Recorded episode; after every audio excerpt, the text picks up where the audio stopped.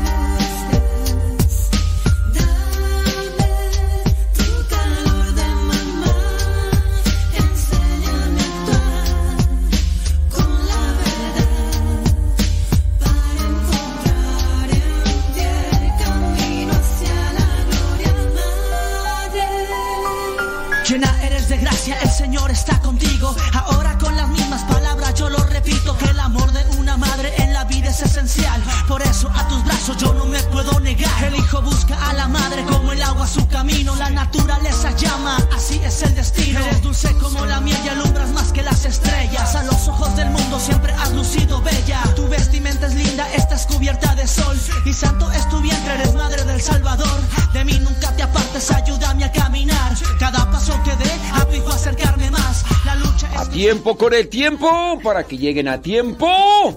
Ya son las 6 de la mañana con 7 minutos en este día martes. Ni te cases, ni te embarques, ni de tu casa te apartes. Martes 7 de, de febrero del 2023. Martes 7 de febrero del 2023. Eh, pues aquí estamos. One more time. Un día más, un día menos. No sabemos pero en manos de Dios nos ponemos. ¿Dónde nos escucha? ¿Qué están haciendo a esta hora del día? Sabemos que allá en California son 6,7 de la mañana, acá en el centro de México 8,7 de la mañana, allá en la Florida, en donde está mi prima, prima, mi prima Goya, allá en Nueva York allá en otras partes, bueno, pues también igual son las 9 de la mañana con 7 minutos. Espero que se encuentren muy bien y ante estas situaciones o acontecimientos que se han dado a nivel global, pues nos toca ser más sensibles, ser más pacientes y ser más orantes que lo que está sucediendo en todo el mundo pues nos mueva a la caridad, a la oración y también a la introspección. ¿Por qué la introspección? Bueno, pues es que ahorita estamos, mañana, quién sabe. Mañana, quién sabe, diferentes cosas pudieran pasar y, y ahora pues también a nosotros nos toca analizar cómo están nuestras relaciones humanas con los demás. ¿Cómo están? Eh, ayer mirábamos este acontecimiento desde muy eh, temprano en la madrugada, llegaban las noticias a, a nosotros del terremoto, por allá devastador, y también pues de repente llegan por aquí, por allá mensajes. Ayer mismo en la madrugada un señor que eh, se acercaba mucho aquí a esta casa de retiros donde, donde nos encontramos nosotros para apoyar, para traer a su familia y todo pues ayer en la madrugada un infarto fulminante acabó con su vida. Y pues sí, eh, nos unimos en oración por el señor Álvaro, allá en Zacatlán de las Manzanas, por su señora esposa Eufrosina y pues, pues todos sus hijos. Es un, señor eh, callado, un señor serio, pero con un corazón muy, pero muy generoso, muy trabajador, eh, evangelizador en diferentes maneras y ahí andaba, y pues un, un infarto así. En la, y hoy en la mañana, hoy también en la madrugada, recibía yo en, en teléfono los mensajes de un profesor que tuvimos en filosofía y que ese profesor estuvo ahí por muchísimos años, creo que incluso todavía recientemente dentro de sus eh, posibilidades también físicas porque tiene una enfermedad y varias complicaciones por ahí y, hoy falleció y pues no sabemos, ¿verdad? Ahorita está, está, está difícil la situación. Yo no sé si será esto que ya cuando uno se está haciendo más grande, uno ya empieza a, escuchar pasos en la azotea. Quién sabe, pero como quiera, hay que pensar en, en, en lo que estamos viviendo y cómo estamos viviendo. Cómo está nuestra relación con los demás. Cómo nos estamos portando. Cómo nos estamos eh, dirigiendo hacia, hacia los demás. Yo espero que no haya ningún conflicto y si se ha dado un conflicto de relación social y comunitario familiar, pues más vale, ¿verdad? Que, que se acomoden las ideas, que se acomoden los pensamientos y que se acomoden las palabras. A veces es difícil entender cómo en aquellas personas que se decían te amo, hoy en estos días se dicen te odio, te desprecio, cuando antes te añoro, te extraño y te amo.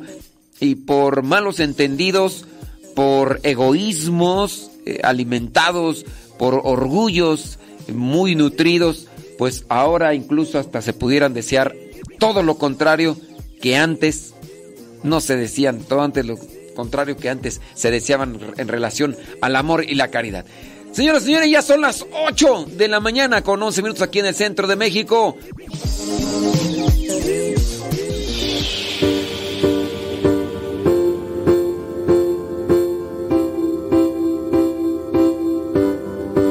Señor, tú nos has llamado para anunciar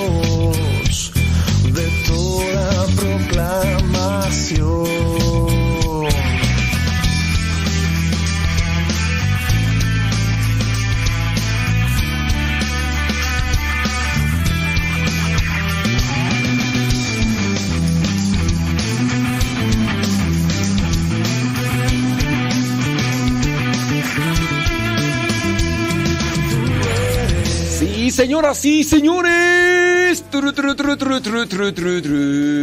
Son 17 minutos después de la hora.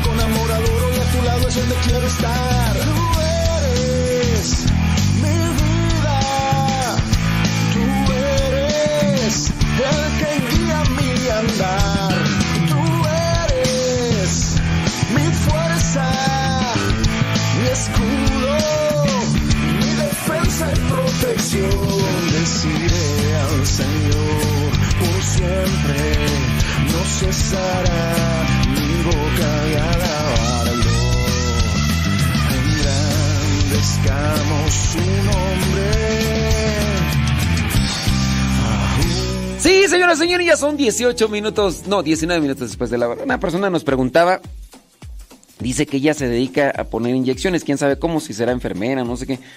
Pero este, la persona nos me preguntaba que si el hecho de que una persona, dice, una mujer, le dice que le inyectara para no tener bebés, que si eso era pecado. Entonces, este, pues sí, dentro de la moral, acuérdense que si las personas intervienen, ayudan y, están ahí dentro de una situación que impide esto, pues dicen en mi rancho, tanto el que tanto peca el que mata a la vaca como el que le agarra la pata. Ya son 19 minutos después de la hora. Los que tengan por ahí preguntitas, pues bueno, nos las pueden hacer. Eh, recuerden que están en pecado no solamente estas personas que podrían dar esas inyecciones. Yo las desconozco, por eso me llamó la atención. Voy a investigar a ver de qué se trata esto de las inyecciones para no, para no tener hijos, dicen.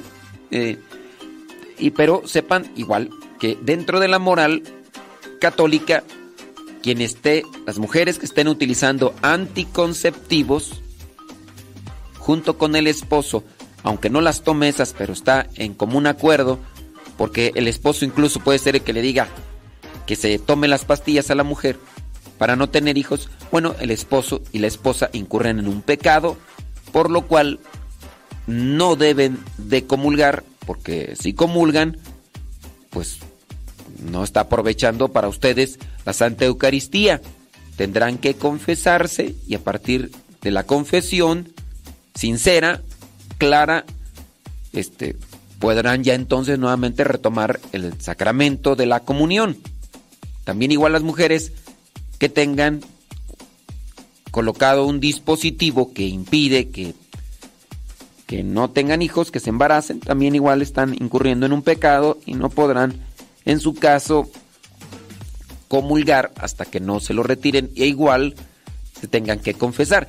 Para más información basta leer la encíclica o el documento del Vaticano que se llama Humane Vitae. Está en latín. Humane Vitae. Bueno, el, el- documento está, lo van a encontrar en español, pues, pero este. Por eso el nombre es Humane Vitae, porque me dicen, bueno, ¿y eso qué significa? ¿Está en inglés o qué? Es en latín. Pero ustedes lo buscan así, ya lo van a encontrar en español. Léanselo todo y ahí les explica y se les dice porque dentro de la iglesia presenta como un pecado tanto que el hombre utilice un preservativo, tanto que la mujer utilice estas pastillas que impiden lo que vendría a ser la concepción, quedar embarazada, o que se pongan dispositivos, o sé que hay muchas cosas por ahí que se han inventado recientemente, que espumas y no sé qué más cosas. Bueno, esto que decía la persona que mandó el mensaje, me decía que inyecciones, voy a, voy a investigar. Pero igual, pues ahí se los dejo para que ustedes lo tengan presente. Dice, yo conozco una persona que una protección para no salir embarazada con el permiso de su párroco. Independientemente, si el párroco, si el párroco le dijo, yo te doy permiso, nuestra, nuestro permiso no le, no le absuelve de su pecado. O sea, en esas condiciones es la enseñanza de la iglesia, es la doctrina de la iglesia y no la opinión del sacerdote. Así que muy bien pudiera tener incluso el permiso de su párroco o pudiera tener el permiso hasta de un obispo. Dentro de la doctrina de la iglesia no se puede anteponer el permiso o el consentimiento de un de un sacerdote.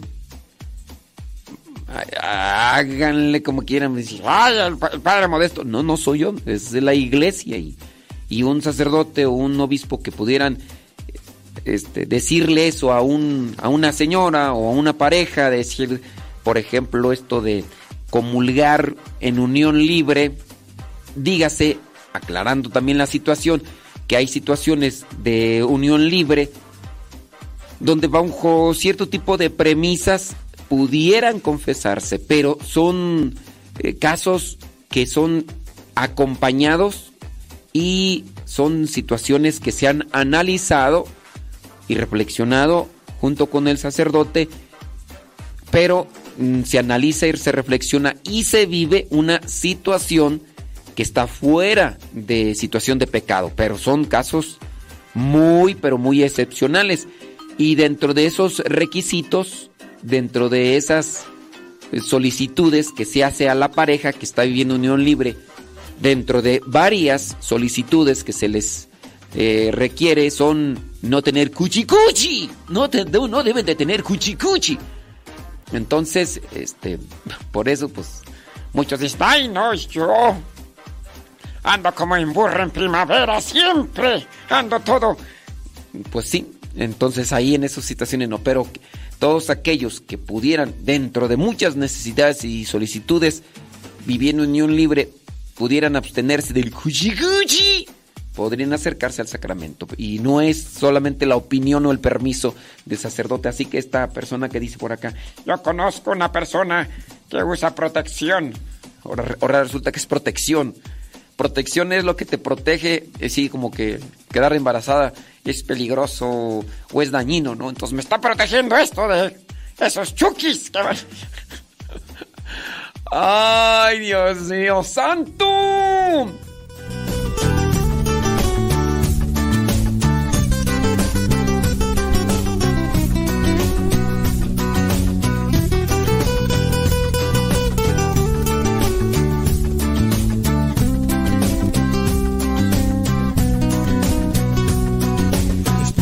Conocer un. Oye, Guayumín.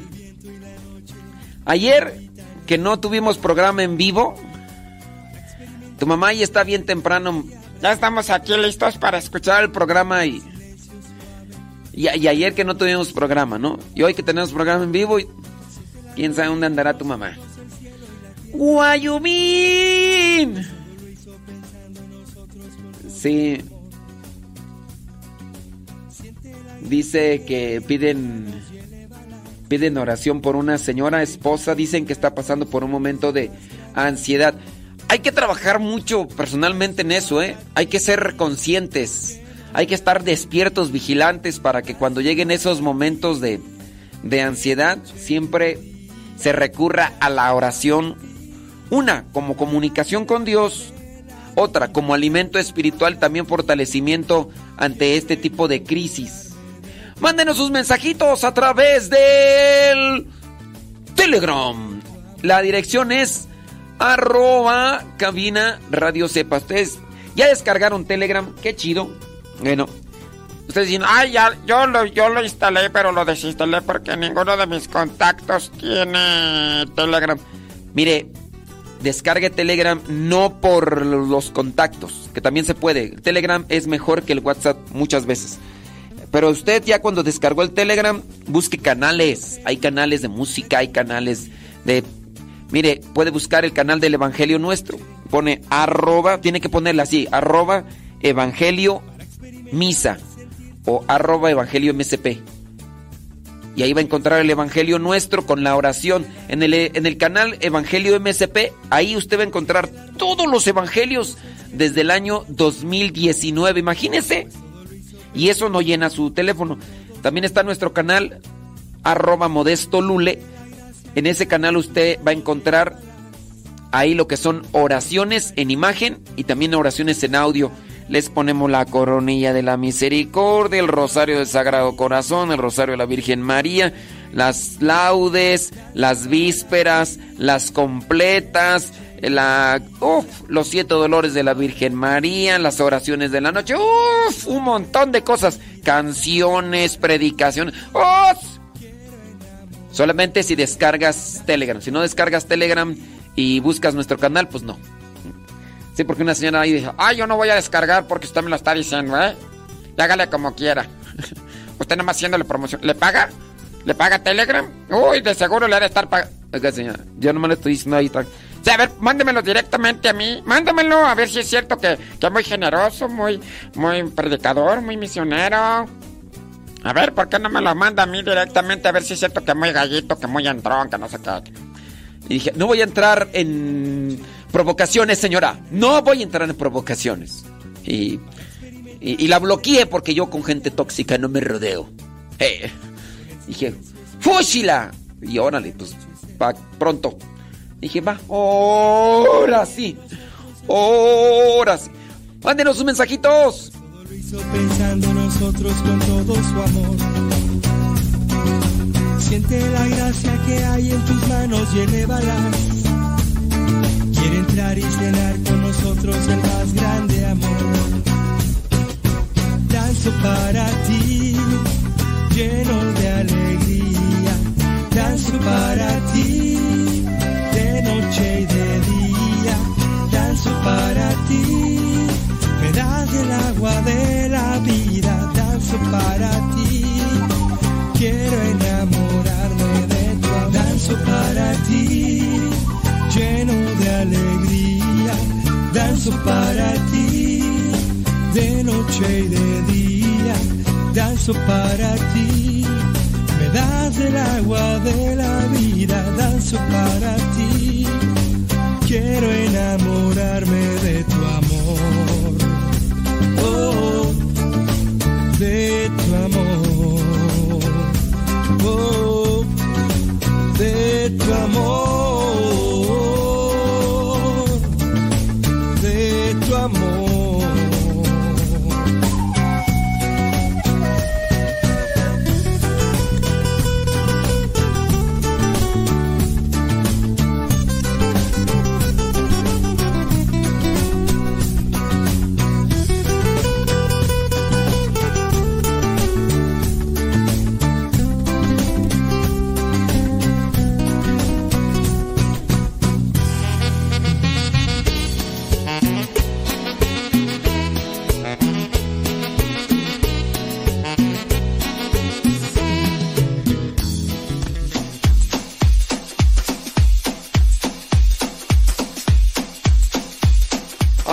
Señoras y señores, hombre, apúrese que se le va a hacer tarde. Ya son 31 minutos después de la hora. Hoy día martes 7 de febrero del 2023. Muchas gracias. Saludos a Mariana Aguilera.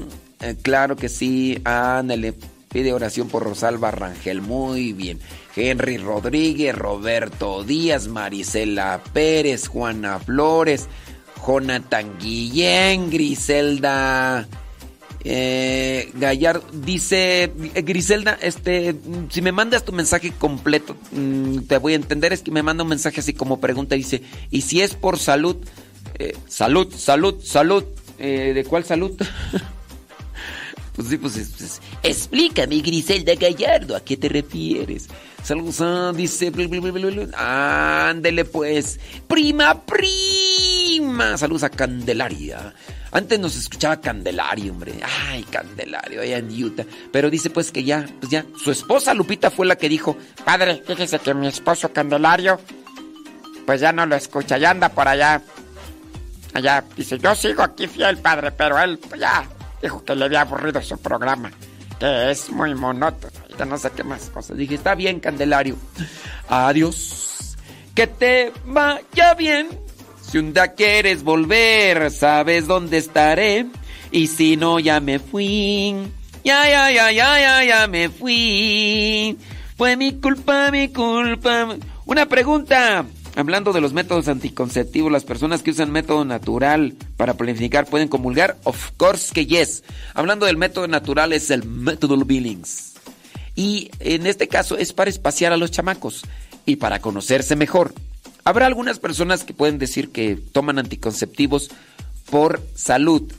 Pues déjenme decirles que salud, salud, salud está ya sobre investigación que a muchas personas que no pueden tener hijos después de haber consumido esas pastillas que supuestamente algunos ginecólogos se las dan para la mm, normalización de cuestiones hormonales o equilibrio de situaciones hormonales, pues bueno, dígase en el caso de muchas mujeres que actualmente ahí están batallándole y buscando por aquí por allá y gastándose el dinero que ahorraron con tanto sacrificio para tener hijos y que pues lamentablemente verdad Eh, no se ha podido dar porque hicieron un uso y abuso de esas pastillas anticonceptivas y la otra que bajo riesgo muchas personas que ahora mujeres en este caso que tienen cáncer después de que estuvieron consumiendo esas pastillas. Así que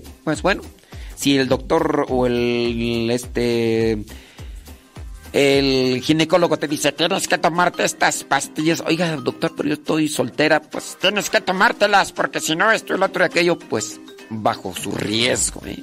Bajo su riesgo. Y eso yo no lo digo yo, lo dicen muchas compañías que se dedican a la investigación clínica con relación y con función a la ayuda de la gente, no las cuestiones clínicas que solamente están enfocadas en el enriquecimiento bajo la venta de un montón de cosas así por el estilo. Entonces chequenle por ahí sobre lo que son consecuencias, pero véalo, véalo dentro de lo que vendría a ser una mm, forma seria, porque pues bueno, los que se dedican a hacer dinero a través de las cuestiones farmacéuticas, pues no le van a decir la verdad, decir, no, eso, eso no es cierto. Pues, no, te van a decir todo lo contrario, ¿verdad? para seguir vendiendo, pero sí, este, hay muchas consecuencias, muchas, pero muchas consecuencias. Véalo por ahí en, en páginas serias, eh, para que ustedes vean los estudios científicos que se han hecho. Y, y sí, muchas personas, muchas mujeres, pues han contraído lo que es este cáncer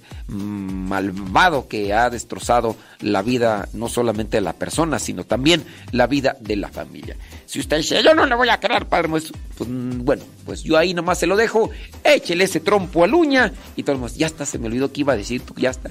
Me fui por otro lado y, y todo lo demás. Este, creo que estaba diciendo salud, ya ni me acuerdo tú qué estaba diciendo. Oye, pues hoy día 7 de febrero, 7 de febrero, eh, dice, acá ya me están dando sus justificaciones que los ginecólogos dan que las pastillas para no sé qué, no sé qué, no sé qué, no sé qué, no sé qué. Tengan mucho cuidado, porque también los mismos doctores las llevan a las mujeres para que se operen y también les dicen que ya se van a morir y que no sé qué. Y también los las doctor, muchos médicos estos, pues andan ahí buscando cómo ganar dinero y a ellos también les dan eh, algo porque ustedes se operan, entonces dicen, Ya, ya acumulé otra, eche mi paguito, ándale. y pues bueno, tengan, pero mucho, pero mucho cuidado. Yo solamente se los digo, a mí aquí no me vengan a echar pleito porque este no estamos para eso. Mejor vamos a mandar una carta, ya te mandaron una carta, compadre. A mí varias personas me prometieron el, el año pasado que me iban a mandar una carta. ¿Y sabes qué? Este, me quedé esperando. Sí, tú no te hagas, hasta me pediste la dirección. Man, Eh, padre, deme su dirección, mire que le voy a mandar una carta. nomás una persona, una persona me mandó su carta. Sí, nomás una persona y pues sí. eso sí, me la mandó desde el 15 de diciembre del 2022 y llegó acá hasta como eh, este como el 30 de, de enero, pero este, bueno, sé, como llegó como el como el 7 de enero, no, no me acuerdo, pero... Y me mandaron una tarjeta, una tarjeta postal y unas palabritas así. Hoy es día de mandar cartas, y sí, tú que me prometiste, Yo le voy a mandar una carta. otras personas no utilizaron lo que son las los métodos convencionales, ya poco usados, los del cartel y lo demás, pero sí utilizaron las manos para hacer llegar, y miren, pues me llegaron, miren, pues nomás- o los que no vean, pues nomás escuchen, ¿verdad? Aquí están las cartas. Qué gusto saludarlo por medio de estas líneas, padre. Espero que se encuentre bien de salud y con mucho ánimo para seguir con todo ese trabajo que hace. Bueno, mi comentario es que a mí me encanta oírlo. Me gustan sus evangelios, sus programas de radio, me gustan. Bueno, no les voy a leer las cartas porque estas son personales. Pero este, hoy es día de mandar cartas. Te escribí una carta y no me contestaste. Escribir una carta de puño y letra, eso sí. Aun con tus horrores ortográficos, no importa, pero siempre será más apreciable incluso. Si me mandan una carta escrita así con máquina, no sé, yo como que la tendría así como que, o sea, no, mandarla, mandarla así por a puño y letra, tú, así como me escribieron estas. Van a decir, ay, es que esas personas eh, pues, han, han de ser pop. No, aunque seas rico, millonario, hay mucha distinción entre una carta escrita así. Bueno, escribir una carta puño y letra es recordar viejos tiempos con personas lejanas por diversos motivos, una declaración de amor, romper una relación amorosa, una confesión inconfesable o una buena noticia. Aunque no lo creas, la escritura manual estimula el cerebro y fomenta la memoria. Yo conozco a un sacerdote que escribe libros y todavía anda escribiendo, a estos tiempos, escribe así, a mano. Yo hasta hace un tiempo todavía escribía mis artículos primero en una libreta y luego los pasaba a la computadora. Ya teníamos computadora, pero no sé, como que me estimulaba más en la memoria y así, y, y ya, ¿no? Ahorita incluso ya, si quieres no meter las manos, hazlo. Ya, a través del dictado. Yo he intentado escribir algunas cosas con el dictador ahí. No con el dictador que está allá en, en Venezuela, no, con ese no. Ni, con el que está en Cuba, no, no, no, no. Ni con el que está en, Nicaragua, no, con ese tampoco. Ni con el que está en, Corea del Norte tampoco. No, el que dicta, ¿no? Y yo utilizo, no, no, no me, no me acostumbro. Y ahorita ya medio me acostumbré a concentrarme mejor, escribir así, eh, de, así como pollito con dos deditos, chic, chic, chic, porque me voy acá. Entonces, pero sí, hoy es día de escribir cartas, pero con puño y letra y de mandarlas. Ojalá y tengas a bien de mandarle una carta, un sobrecito eh, a alguien. Es para algunos de nosotros, quizá a lo mejor por los que somos más viejillos, es, es estimulante, es agradable. Así que si puedes hacerlo, hazlo. Hoy es el día.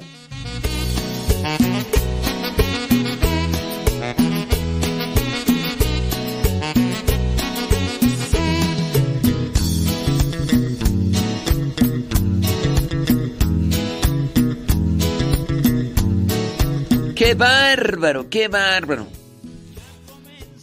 Por ahí estamos con el pendiente. En algún momento ya se va a ir haciendo poco a poco de las cápsulas. Entiendo la situación de Yasmín y su señor esposo que nos van a hacer cápsulas.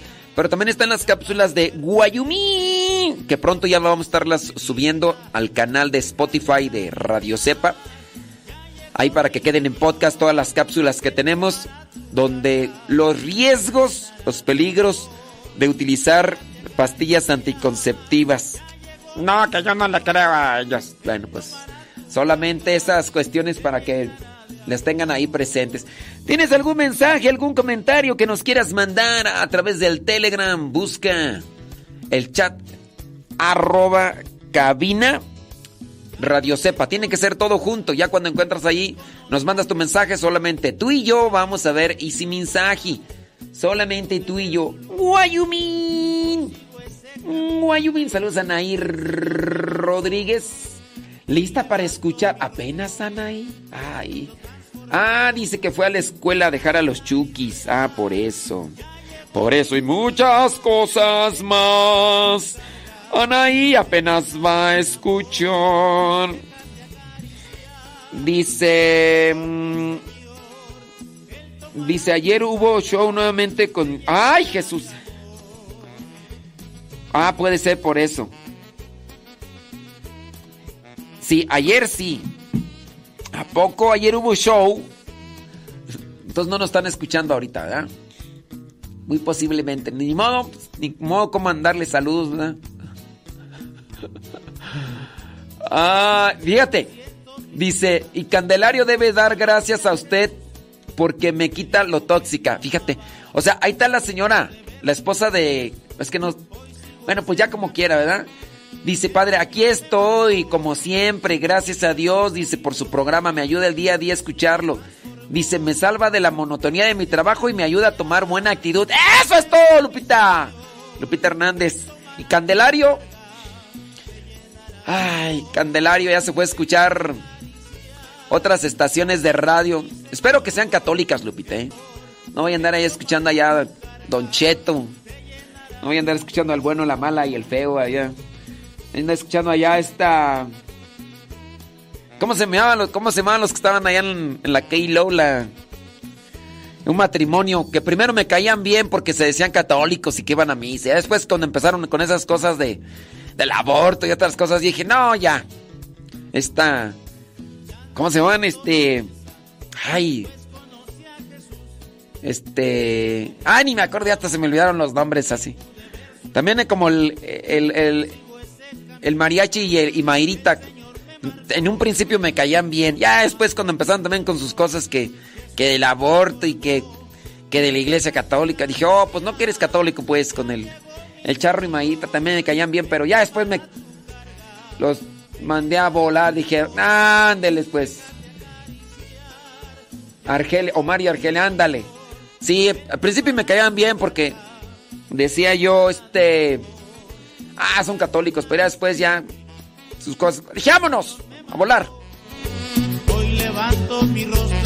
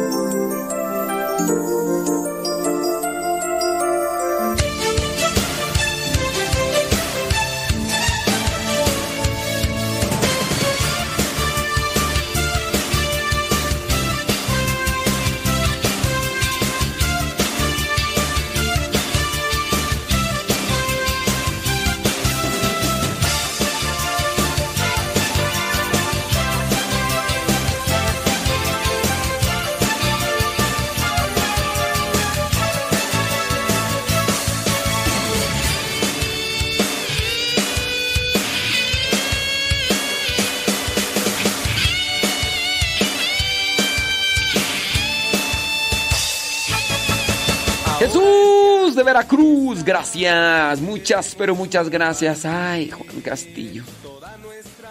Sí, hombre. Ay, qué bárbaro, qué bárbaro. ¿Qué, qué pasiones, Juan Castillo? ¿Qué, eh? ¿Qué dices tú? Eh, ¿A poco? Pues sí, ¿a poco? Mira nada más. Ay, qué muchacho. Se descarrió todo. Se descarrió Juan Castillo. Oh, tú estás enterado de, de chismi. Tú estás enterado del chismi. Oye, eh, ese ratito te decía sobre la cuestión esta de... ¿Qué te... Eh, ok, muy bien, gracias. E- Ese rato decía de escribir cartas. Es una idea encantadora enviar una carta a un amigo por correspondencia. No solo en época de Navidad y de Año Nuevo o por día de San Valentín. Simplemente es para demostrarles a alguien que le importas y que te preocupas por él y por ella. Yo creo que también igual hasta para que las personas que trabajan dentro de este servicio de paquetería o darle también trabajo. Sin duda yo creo que ha disminuido mucho el servicio postal y a lo mejor se utiliza en la actualidad para enviar también paquetes y cosas de esas, pero ya no tanto como antes. Antes, eh, pues yo recuerdo todavía mi abuelita, mi abuelita en paz descanse, mi abuelita Chona, de las veces que fui a visitarla, por ahí en algún momento todavía me llegó a manifestar, me decía, Hijo, por ahí tengo esas cartas que me mandabas antes. así como que, ¿qué onda, no?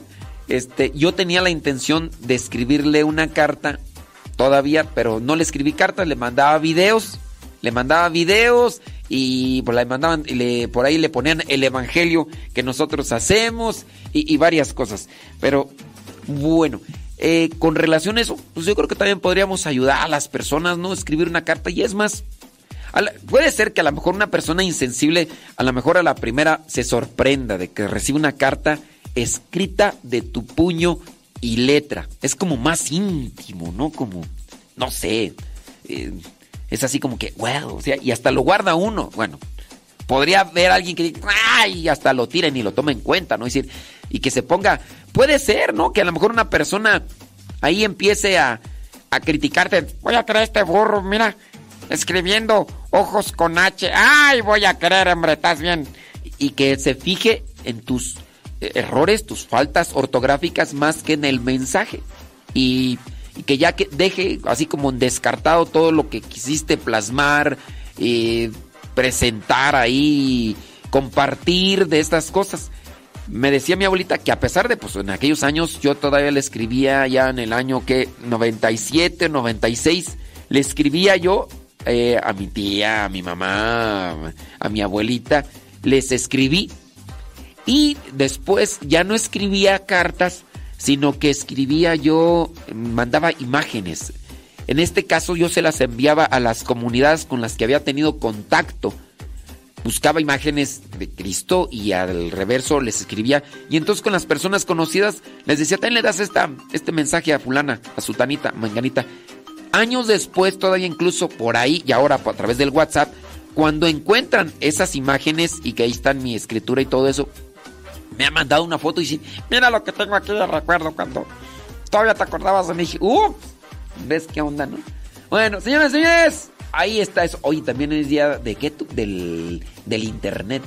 Eh, día internacional del internet seguro.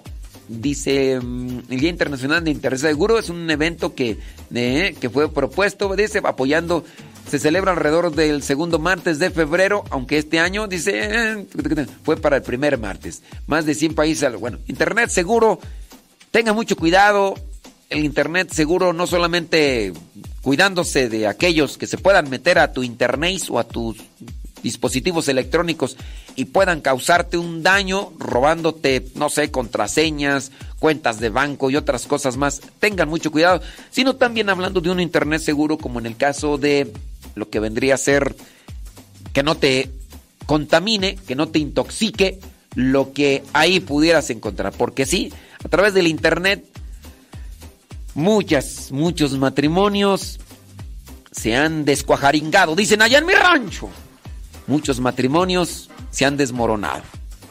Porque a falta de voluntad, a falta de una buena salud mental, a falta de, pues, principios y valores en el corazón, no solamente en la mente, ¿verdad? Porque pueden estar como conceptos, ideas que incluso son emitidas a grupos, pero cuando no están de dentro del corazón, pues muchas personas incluso pueden perder la brújula y pueden dejarse llevar por principalmente por su lujuria y después meterse a páginas o en relaciones que vienen a desmoronar, a quebrantar, a descuajaringar, a agrietar su relación matrimonial. Si de por sí ya a veces la relación matrimonial está en, en una cuerda floja, ahora imagínate cuando la persona hace mal uso del internet, todavía pues ahí, ahí vienen ese tipo de cosas que vienen a quebrantar y a destrozar lo que vendría a ser el, la relación matrimonial. Tengan mucho, pero mucho cuidado. Oiga, ya son 53 minutos después de la hora. Mándenos sus preguntitas, sus comentarios, ya sabe, a través de la aplicación, sino en nuestras redes sociales. Hoy día 7 de febrero, también la iglesia tiene presente a muchos santos, entre ellos a Santobías, que se encuentra en el libro de la Biblia, lleva su nombre. Y Tobías significa Dios es bueno.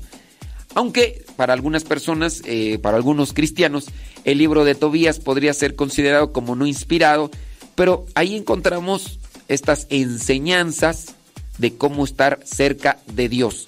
Sobre todo, téngalo presente, la iglesia presenta a los santos para que nosotros tengamos una moraleja y tengamos una reflexión de la vida de aquellos que buscaron siempre cumplir con la voluntad de Dios. Esa es la cuestión y la finalidad de presentar la iglesia a los santos, para que nosotros podamos tener una, una reflexión y tengamos también una enseñanza de cómo vivir cumpliendo con la voluntad de Dios en este mundo.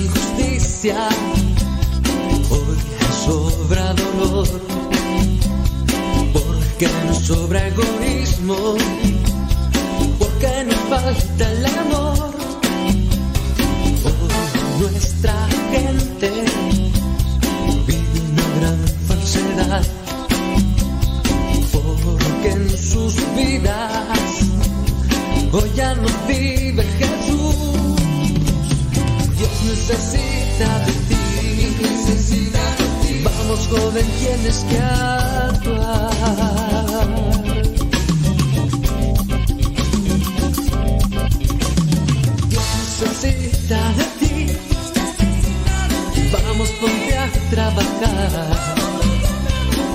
a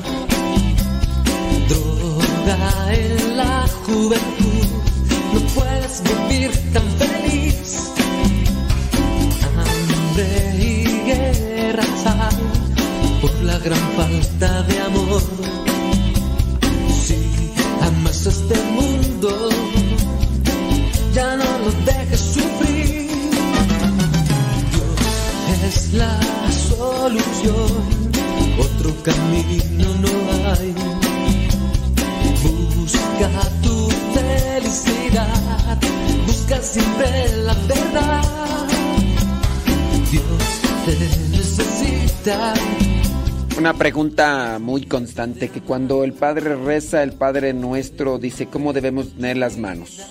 Pues dependiendo si el Padre reza el Padre nuestro y están dentro de la celebración eucarística, pues sus manos ustedes las deben de tener pues como a ver, yo espero que el, el credo lo recen sin levantar las manos. No se deben de andar levantando las manos en el credo como algunos le hacen. Levante la mano, creen en un solo. A veces ese credo, pues bueno, lo hacen algunos sacerdotes porque ya se comieron el tiempo y entonces quieren terminar la misa más rápido, entonces utilizan ese credo. No lo deberían de hacer. Ese credo solamente sería para el tiempo de Pascua, la octava de Pascua.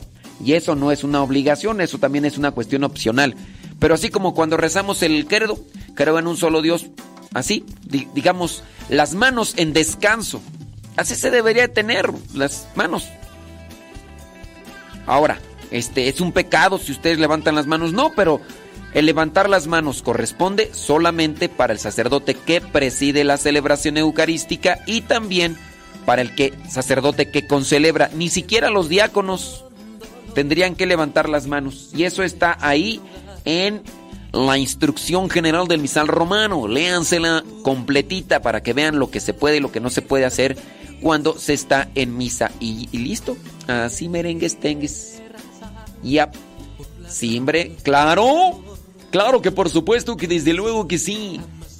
Ándele. Eh, para la persona que preguntaba ahí, este. ¿Qué onda con el Padre Nuestro? Padre Nuestro que estás en el cielo, santificado sea tu nombre. ¿Qué más tú? Ajá. En las Sagradas Escrituras. eh, Ok, muy bien con lo de Tobías. Muchas gracias. Yo las junto como nuestra Madre María Santísima, dice por acá una persona. Bueno, pues, aunque no es como que imposición, porque también algunas personas han dicho, se tiene que hacer así. No. Si las quieres juntar todo.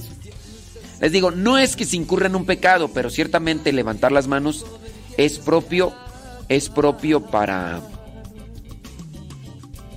para el sacerdote que preside, para el que concelebra, ¿ok? Si no existe una norma eh, propia o una directriz específica para las personas que van a misa y que les digan, "Oh, no, las personas tienen que tener sus manos así, no lo existe, no lo existe.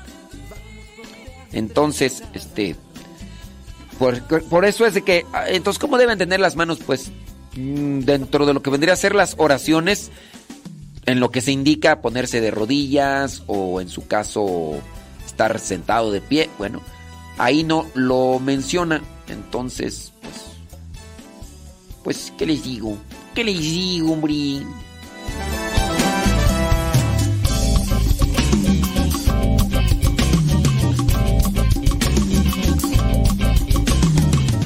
Carmela Aviña se dedicaba allá en su rancho a repartir la correspondencia, ¿verdad Carmela Aviña?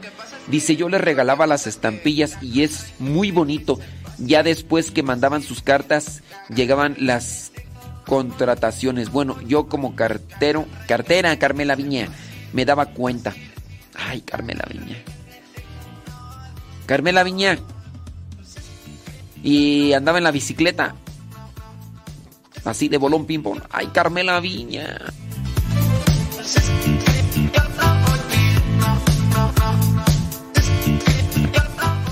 Tampoco eso de rezar el Padre Nuestro con las manos levantadas o agarradas.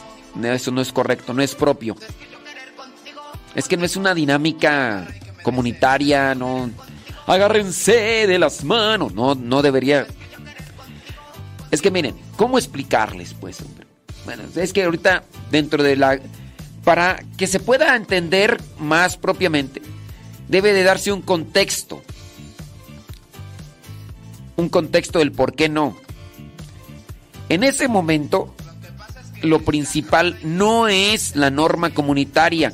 Y para eso también hay que explicarlo. Entonces, para que se entienda mejor, no, no es tan sencillo, y menos por estos medios, cuando no tenemos pues conocimiento de quiénes, quiénes están poniendo así atención. Entonces, el momento del Padre Nuestro, ¿qué es lo que está aconteciendo? ¿O qué, cuál es el momento culmen en, en esa sintonía del Padre Nuestro? Quien lo detecta sabe que no es una dinámica comunitaria, no es que tengamos que unirnos, no. Está lo principal, está Jesús Eucaristía. Ante su presencia debemos de rendir adoración, no interactuar entre nosotros y no. Pero bueno. ¿Qué pasiones, señora Gaby? Ay, señora Gaby, usted, Dios mío santo, ¿cómo, le decimos? Ayer usted mandando mensajes bien temprano, oiga, y yo allá en retiro. Y hoy que, que, que, estoy aquí en vivo, yo dije, ¿dónde está la señora Gaby? No, es que la señora Gaby que... Ay, señora Gaby, ¿cómo, es eso, pues? Son las 9 de la mañana con 3 minutos.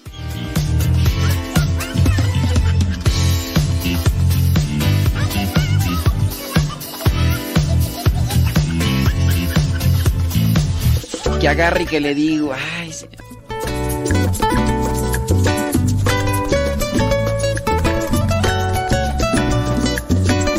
Vaya, Adaías después de mil años, desde, desde el año pasado, desde el año pasado, desde, desde el año pasado que Adaías no se comunica, porque la señora esposa lo trae bien cortito en la Adaías.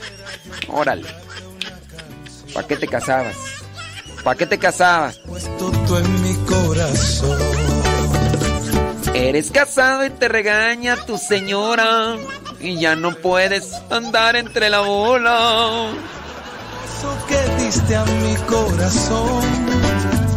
Agradecido siempre de ti yo estaré. Ay, se- señora Guadalupe Hernández, y por lo menos Candelabrio si anda escuchando radios católicas o, o anda ya, ya. Ay, Candelabrio. Dios mío. La canción como ofrenda le entregaré y cantaré Señor para ti yo cantaré. Y cantaré mi Dios solo a ti yo alabaré.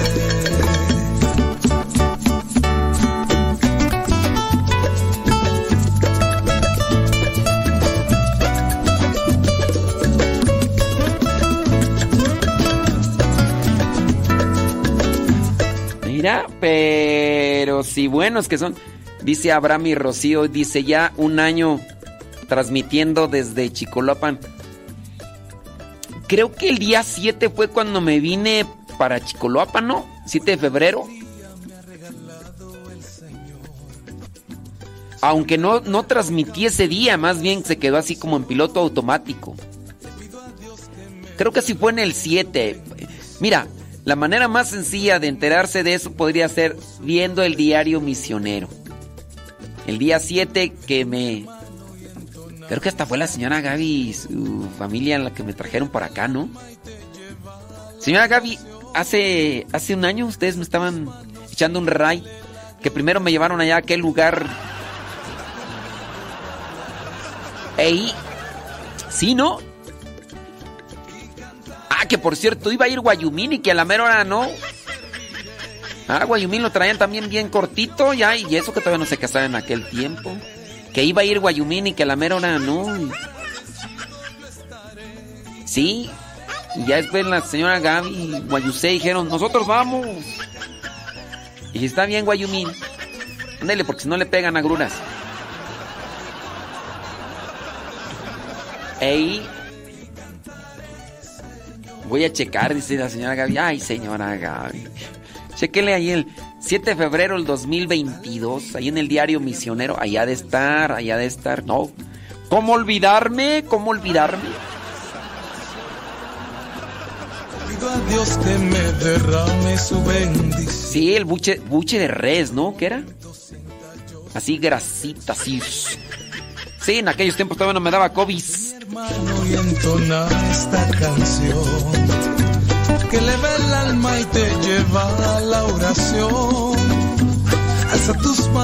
y dale la gloria a Dios.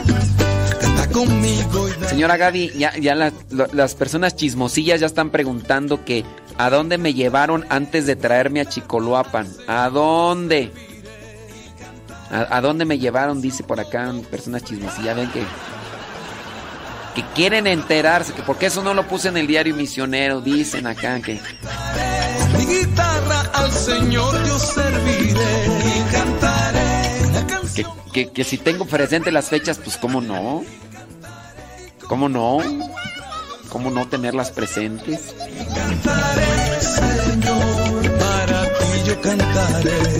Después de 13 años de, de vivir en una casa y de repente te cambias a otra, pues... Además por otras circunstancias más, ¿verdad? Por otras, claro. Buenos y agradables momentos, ¿cómo no?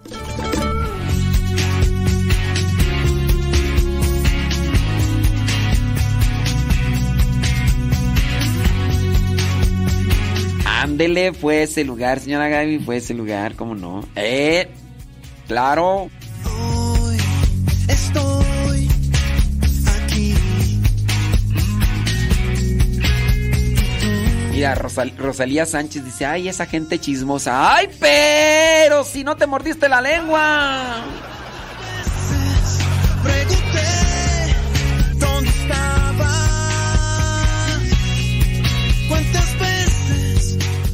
Ay, a, a veces no es la comida, señora Gaby.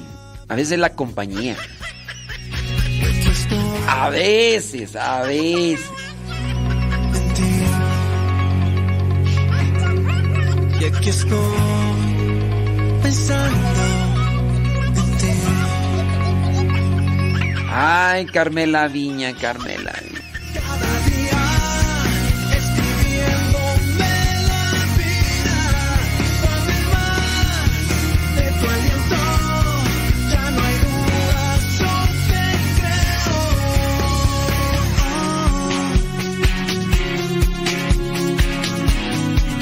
9 con 9. Hoy 7 de febrero.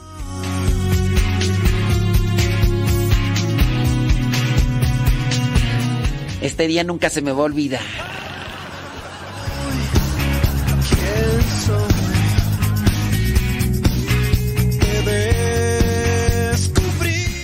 Se podrá volver a repetir el mismo acontecimiento, señora Gaby, pero ya no las mismas emociones.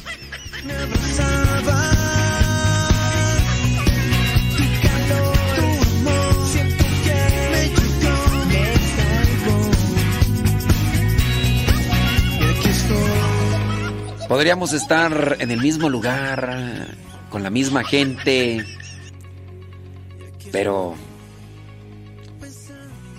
ya mejor ahí la dejo.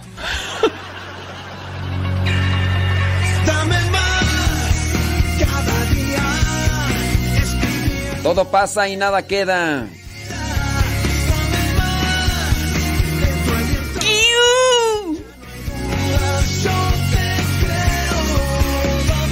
Sí, ¿qué pasa?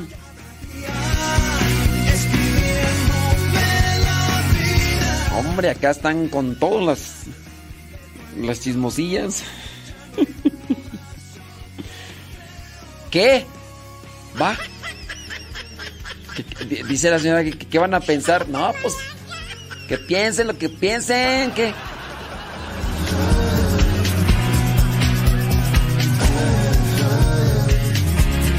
que ando muy melancólico. Ahora resulta. Cada día la vida.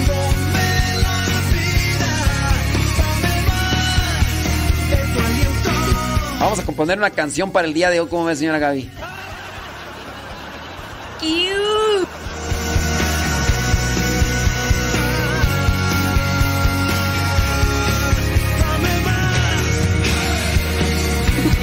Dice por acá, dicen las chismosillas, dicen, somos abusadillas. Eh, me metiches, que metiches, que.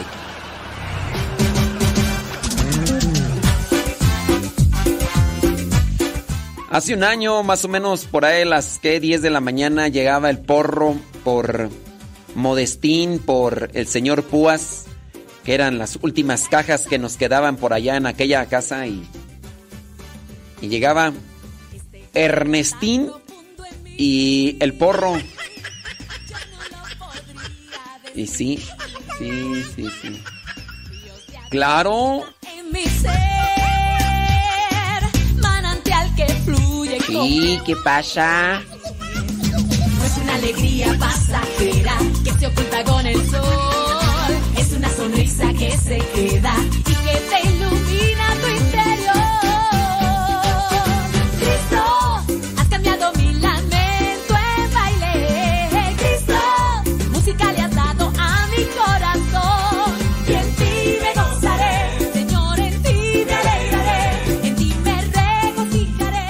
Ya ayer a los que les mandé el evangelio, bueno, ayer les mandé el evangelio que hicimos ayer, ahora les voy a compartir un evangelio que hicimos hace algunos años, hace algunos años, ¿sí? Para que me dijeran, ay, ya va a poner el evangelio, ay, ya no lo voy a escuchar o qué. Eh, ya ayer yo lo escuché. No, este es otro, este es otro. Esta alegría que me da. Prima, prima, prima, prima. Fíjate que a lo mejor primeramente Dios el próximo vez voy a ir a ver a Valdillo y a Jovita, mis otros primos. ¡Primos, primos! Posiblemente, todavía no se hace la machaca, pero ya estamos por ahí cuadrando el asunto, aunque sea por lo menos irnos a comer, aunque no sea, aunque no, no vaya a ser a las brasas, ¿verdad? Pero sí le voy a decir al primo Valdillo, pues por lo menos una in and out, primo, ¿qué? que se vea algo del norte, primo. Primo, primo. A ver ya cuando me toque ir por allá por la Florida, prima, prima, para que pues por allá invites otra cosa, aunque no sea la brasa, ¿verdad? Pero eh, eh, la brasa, ¿eh? Entienda el que pueda.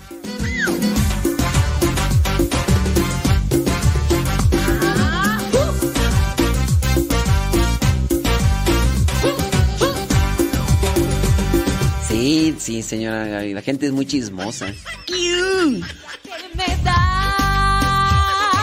Ya no puedo contenerla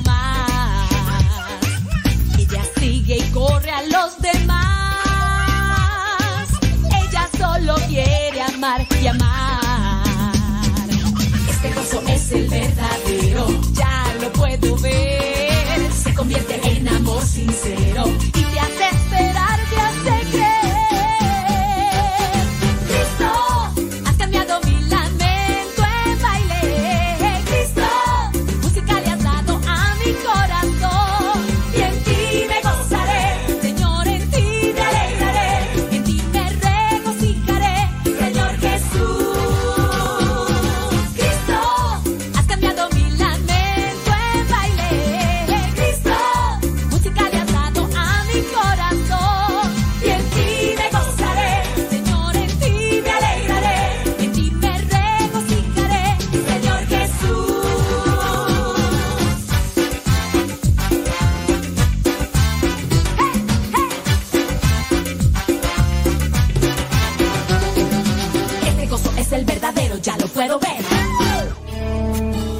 momentos vamos a escuchar la palabra de Dios. Dispón tu corazón para que el mensaje llegue hasta lo más profundo de tu ser.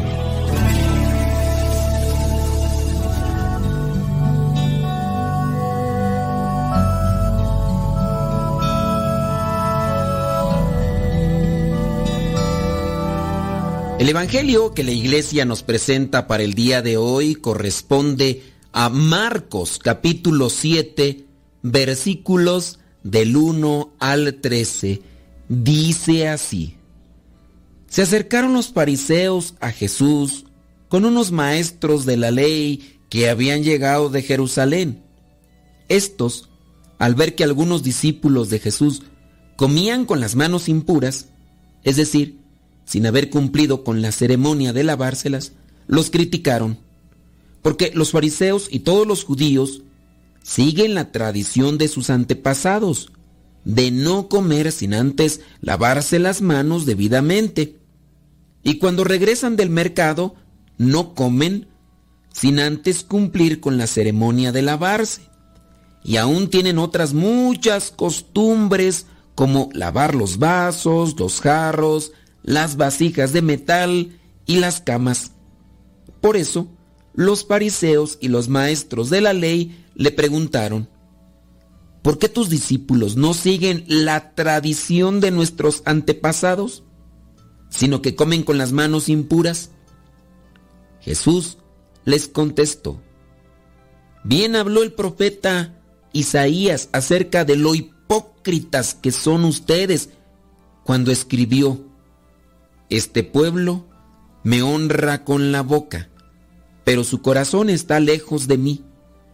De nada sirve que me rindan culto, sus enseñanzas son mandatos de hombres, porque ustedes dejan el mandato de Dios para seguir las tradiciones de los hombres. Y también les dijo, para mantener sus propias tradiciones, ustedes pasan por alto el mandato de Dios. Pues Moisés dijo, honra a tu padre y a tu madre, y el que maldiga a su padre o a su madre será condenado a muerte. Pero ustedes afirman que un hombre puede decirle a su padre o a su madre, no puedo ayudarte, porque todo lo que tengo es corbán, es decir, ofrecido a Dios. Y también afirman que quien dice esto ya no está obligado a ayudar a su padre o a su madre. De esta manera, ustedes anulan la palabra de Dios con esas tradiciones que se transmiten unos a otros y hacen otras muchas cosas parecidas. Palabra de Dios, te alabamos Señor. Escuchar tu es inicio de fe en ti, Señor. Meditar tu palabra es captar tu mensaje de amor. Proclamar tu palabra, Señor, es estar embebido de ti.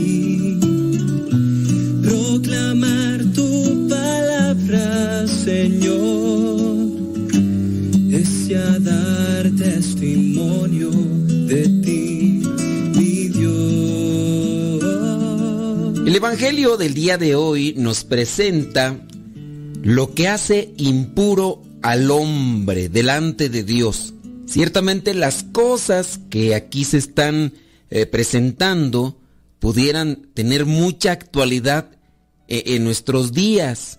Eh, nos miramos ahora bombardeados por virus, bacterias que atentan no solamente a nuestra salud, sino a nuestra vida.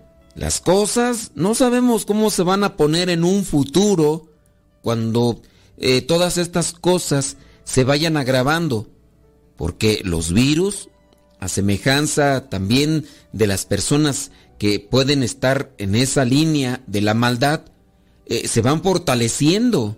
Las personas que a lo mejor hacen algo malo y después quieren hacer más daño, pues se van a aliar con otros para seguir perjudicando. Y fíjate que lo que son los virus y bacterias, pues también así. Ahora muchas eh, cosas eh, microscópicas para nuestros ojos, ahí se hacen presente con vacunas, con eh, todo tipo de químicos y todo, pero se van fortaleciendo de manera que son resistentes a todo aquello que quizá en un principio le servía para acabarse. Ahora nosotros tenemos que aprender de la limpieza, en el lavarse bien las manos, en el cuidarnos, incluso nuestro organismo con diferentes cosas, ya no solamente con, con, un tapabocas, también hay que cuidarse los ojos, ya que por los ojos también uno puede infectarse con estos virus que están en el ambiente. Ahora pues tenemos que tener cuidado para que esas pequeñitas cosas que nos rodean no nos lleven a la cuestión letal. Y hoy encontramos que en el Evangelio se le reclama a Jesús por estas cuestiones que hoy tienen actualidad, pero que en aquellos tiempos, si bien eran necesarias, eran más bien vistas como una obligación y carga religiosa que hacía difícil la vida. Vamos a poner un poquito en contexto la situación para poderle entender y ya después vamos a aplicar algo práctico en lo que son esas costumbres y tradiciones meramente humanas que pensamos que nos acercan a Dios, pero que nos distancian de Él al distanciarnos también de las personas. Dice que se acercaron los fariseos a Jesús con unos maestros de la ley que habían llegado de Jerusalén estos maestros de la ley llegaron de Jerusalén para qué? Para mirar o para cuidar o hacer una inspección más de cerca a Jesús, porque ya lo traían en la mira. Dice ahí en el versículo 3, los fariseos y todos los judíos siguen la tradición de sus antepasados de no comer sin antes lavarse las manos debidamente, cuando regresan del mercado, no comen sin haber cumplido la ceremonia de lavarse y aún tienen otras costumbres como lavar los vasos, los jarros, las vasijas de metal y las camas. Y no quiere decir que el cristianismo como tal es una religión, porque si es una religión, que esté acompañada de la, de la, de la cochinada, de lo sucio, no.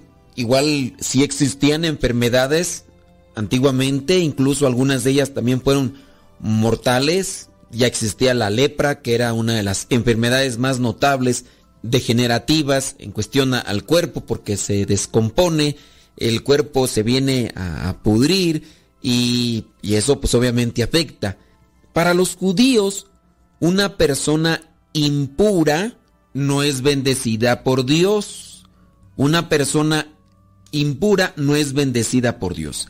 También había animales impuros en aquel tiempo. Eran las culebras, eh, las lagartijas, los cerdos y otros más. Por eso si tú comes uno de estos animales, también te haces impuro. Por eso es que los puercos, como eran considerados impuros, no los podían comer. Porque si tú comías un animal de estos, también caías en la impureza que era mal vista, según ellos, por Dios. En el caso de la impureza, cuando una mujer estaba en su periodo de menstruación, por el hecho de que tenía sangre, era impura. El hecho también de una persona leprosa estaba impura.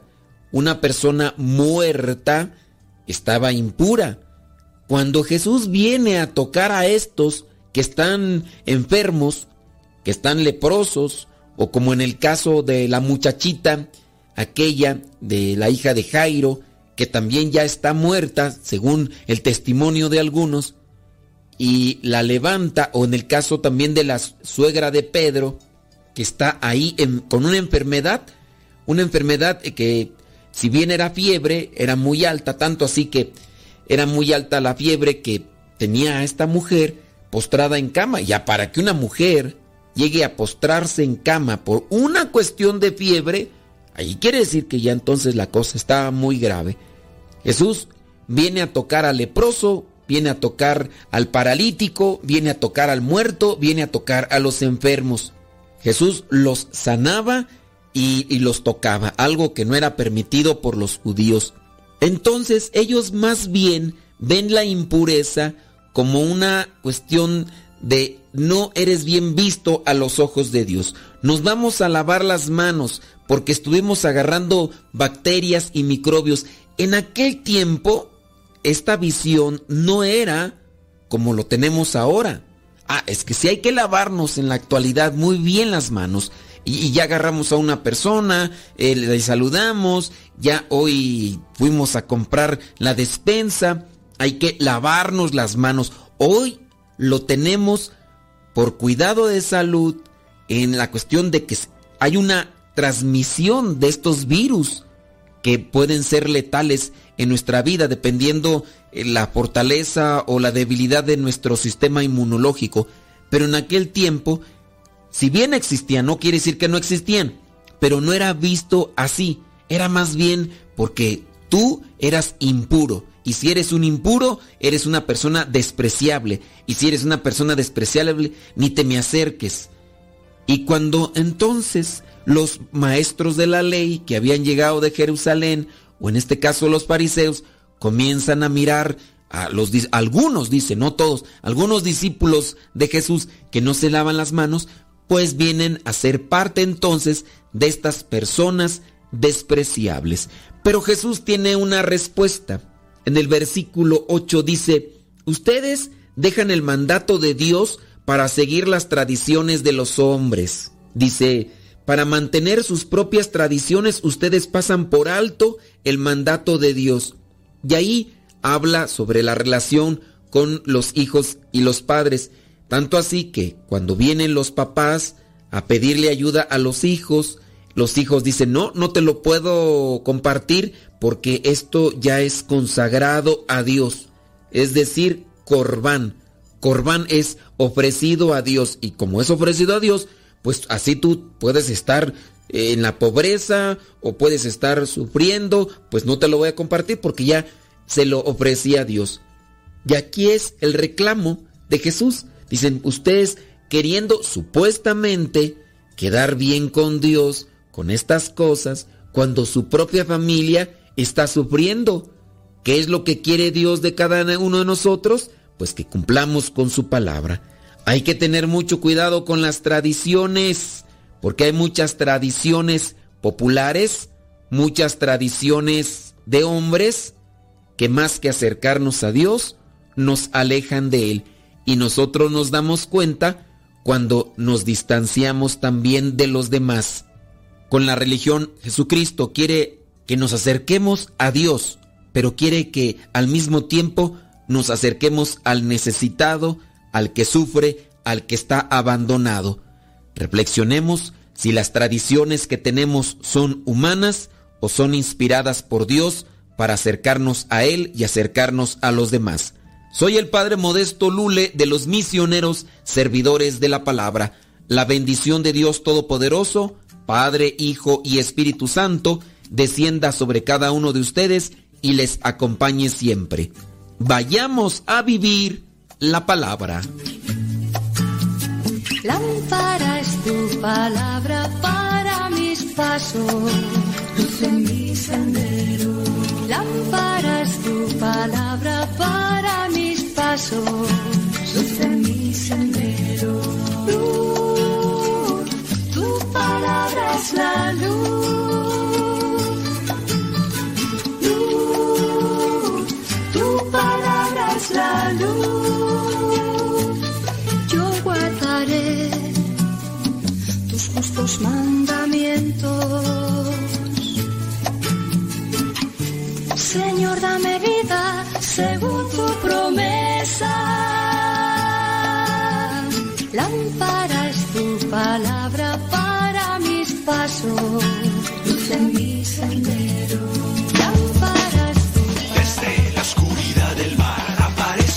Tienes que cuidar.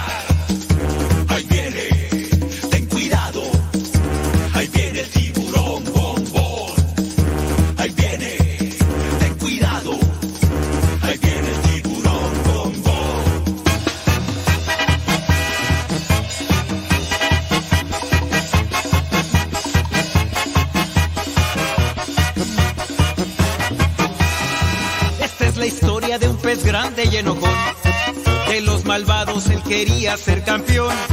A los otros peces perseguía sin razón. No lo querían por ser malo y muy grosero. Pesado y muy sangrón. Pero en el fondo de su pobre corazón, él se sentía triste, solo y sin amor. Hasta que un día conoció la luz de Dios, que con su gracia, su perdón y su alegría, su vida transformó.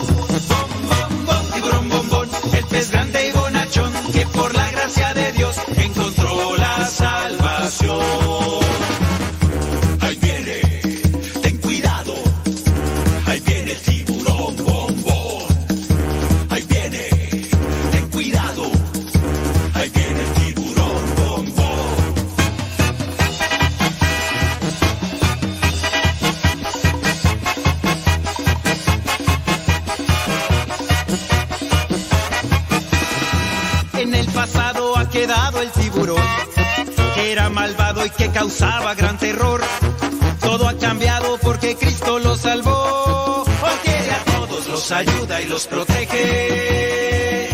Bombón es un campeón. Esa es la historia de un pez grande y bonachón, que fue atrapado por las redes del amor.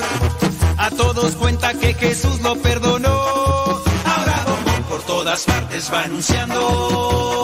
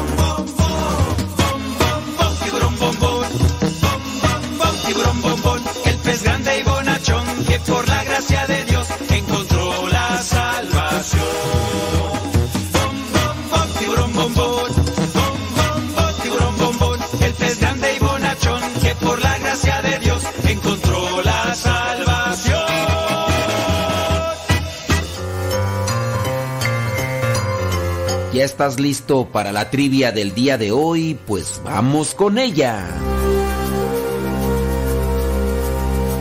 La pregunta un tanto difícil, pero muy seguro te sabes la respuesta. ¿A qué edad Abraham se circuncidó? ¿Cuántos años tenía Abraham cuando se practicó la circuncisión? ¿Tenía 79 años? ¿Tenía 89 años? ¿Tenía 99 años? ¿A qué edad Abraham, el patriarca del pueblo de Israel, se circuncidó? cuando tenía 79, tenía 89 o tenía 99.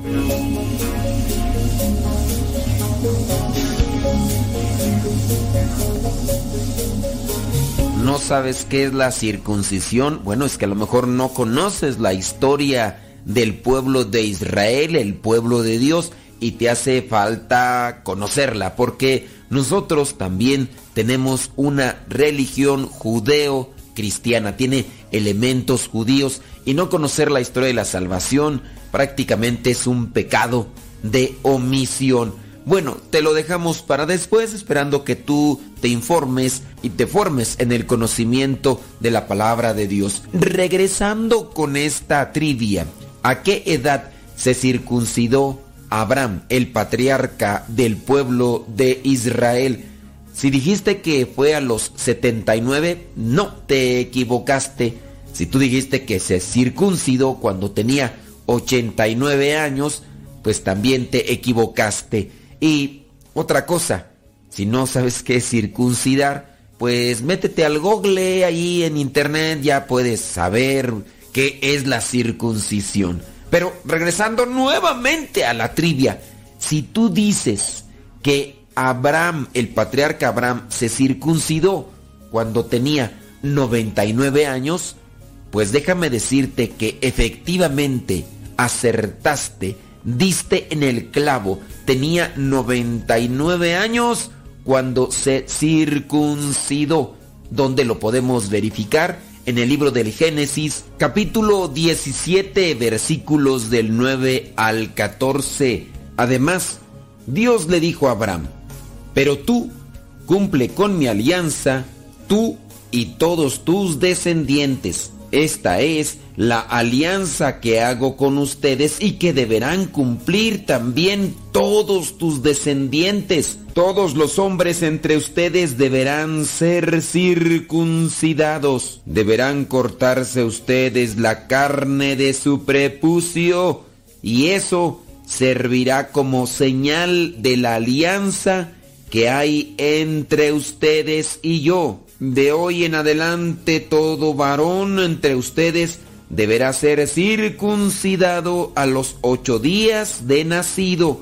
Lo mismo el niño que nazca en casa que el esclavo comprado por dinero a cualquier extranjero. En el mismo capítulo 17, versículo 23 y siguientes dice, ese mismo día, Abraham circuncidó a su hijo Ismael y circuncidó también a todos los siervos nacidos en su casa y a los que había comprado con su dinero.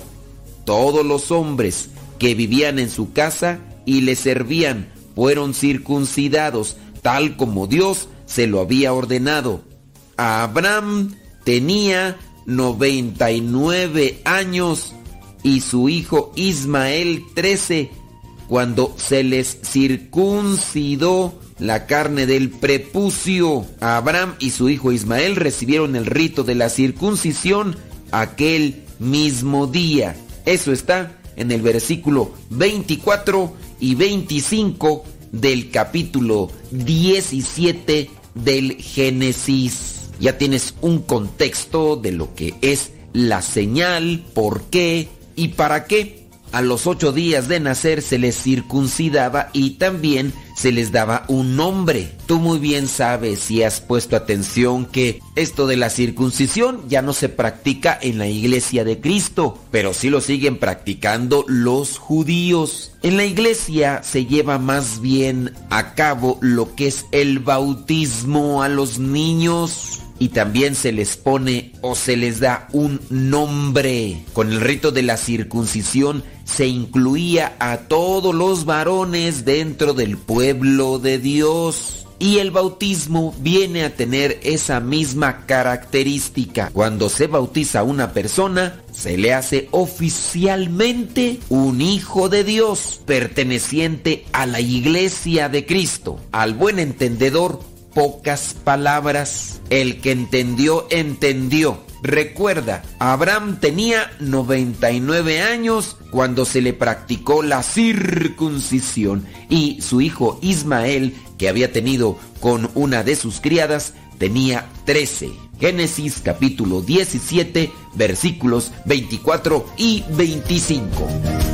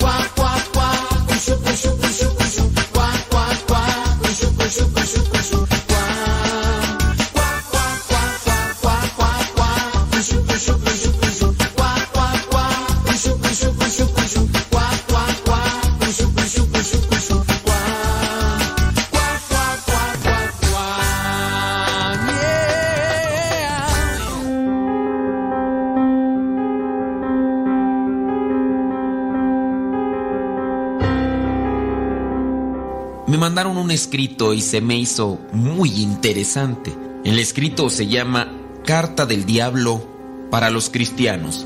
Considero que tiene mucha reflexión, por lo tanto, se las comparto. Aunque yo personalmente a este escrito le voy a cambiar el nombre y le voy a poner El diablo también va a la iglesia.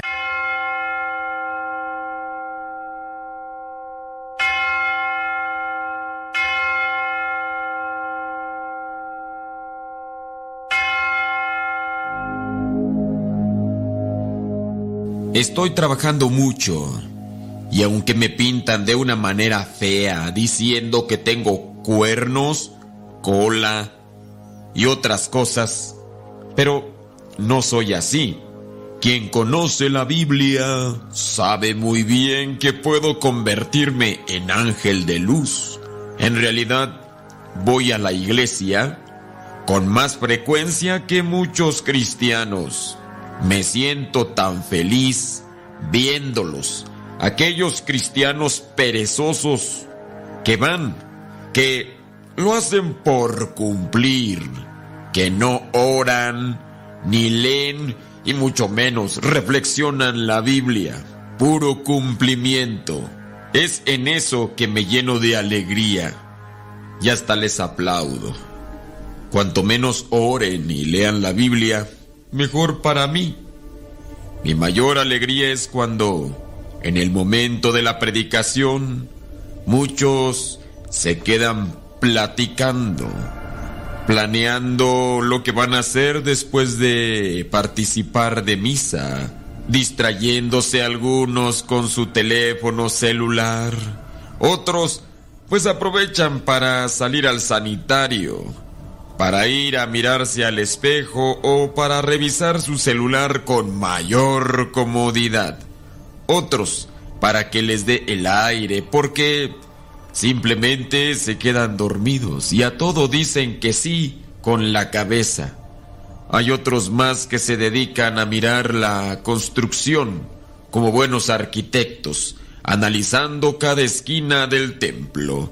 Otros más se distraen masticando chicle o mirando a las personas si traen algo puesto o no lo traen o cómo lo traen, en fin. ¿Estás viendo cómo soy? Es gracioso decir que soy perezoso, ¿no crees? Pero igual como me lleno de alegría, también hay tristeza en mí. Mi mayor tristeza es cuando veo a la iglesia cantar, a la gente que se une, al coro.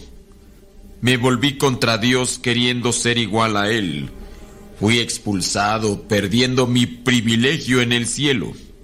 Hoy en la iglesia, la música es lo que más odio. Pero no de toda la música. Hay alguna música que lejos de sintonizar a la gente con Dios los hace distraerse, incluso bailar o pensar en otras cosas. Hasta en eso también tengo gusto. Porque los del coro, lejos de llevar a la persona a tener un encuentro con Dios, los hacen distraerse y más cuando agarran de esa música que yo preparo en el mundo. Y solamente ellos agarran la melodía y le ponen la letra. Qué ilusos son. No se dan cuenta que la gente al escuchar la música, aunque tenga otra letra, no se van a quedar con la letra se van a quedar con el ritmo de la música que yo he preparado para el mundo y no con la letra que le hayan puesto. Muchos músicos, muchos de los que están en el coro, ni se dan cuenta. A veces lo hacen más por llenar su orgullo, por su vanidad, la vanagloria que siempre llega a hacer efecto en aquellos que buscan algo de fama, ser reconocidos ante el mundo, aquello que yo le propuse a Jesús y que no quiso, pero que estos otros ni siquiera se hacen del rogar. Pero hay algo que tengo que decirte. Mi fin está cerca. Por eso es que en estos últimos tiempos he trabajado mucho para llevar multitudes conmigo al infierno. Y lo hago provocando accidentes, muertes en la carretera, en los hospitales y suicidios. Mi misión es matar, robar y destruir. Me atraen multitudes con canciones, bailes, fiestas, bebidas alcohólicas, drogas, redes sociales, telenovelas, películas, fama, moda, lujuria, dinero, placeres sexuales. Uy, muchísimas cosas más.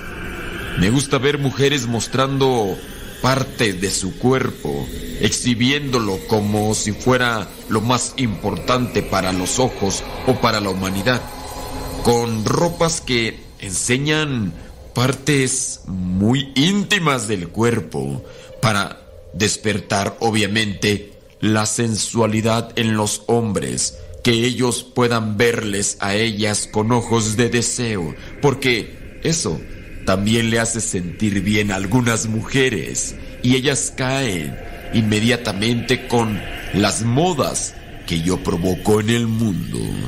Muchas mujeres van a la iglesia con pantalones muy ajustados que marcan toda la forma del cuerpo.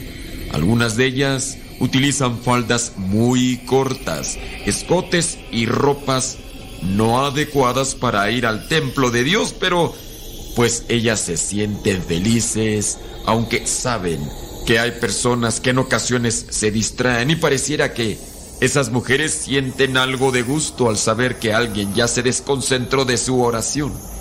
Pero hablando de la vestimenta, también algunos hombres han acaparado las modas que yo provoco y ahora también van así, con pantalones muy pegados y otras cosas más. Lo cierto es que las modas son un anzuelo muy efectivo. Las cosas que me dejan enojado en la iglesia son el ayuno, las oraciones, la intercesión, las ofrendas, que reflexionen la palabra de Dios, que hagan que otros también piensen en las necesidades de los demás. Oh, cómo me torturan esas cosas. Cuando quiero que alguien no vaya a la iglesia, le pongo pensamientos como, tú estás cansado, no estás en condiciones de ir a la iglesia, mejor no vayas, después, más al rato, eh, mañana, descansa, necesitas descansar para que rindas en tu trabajo, o también te va a tocar ese padrecito que hace celebraciones muy largas, cansadas, pesadas, agobiantes, rutinarias, simplemente aburridas. Y estará aquel coro que canta pésimo, horrible. Ni la música ni las voces son realmente para disfrutar, son un martirio para el oído. Mejor vete a caminar al parque, ve al cine, ve a un lugar a comer. Mira el día como está fenomenal. No lo desperdicies. Hay muchas cosas con las que engaño a la gente para que se aleje de Dios. Y cuando la gente me hace caso, yo me regocijo. Porque como a Dios no le puedo hacer muchas cosas, sé que si agarro a sus hijos, Dios se enojará conmigo, pero no me podrá hacer nada, porque a ustedes no los obligo. Yo solamente les propongo. Y ustedes deciden si me siguen o no. Pero mientras más me sigan, más contento me pongo.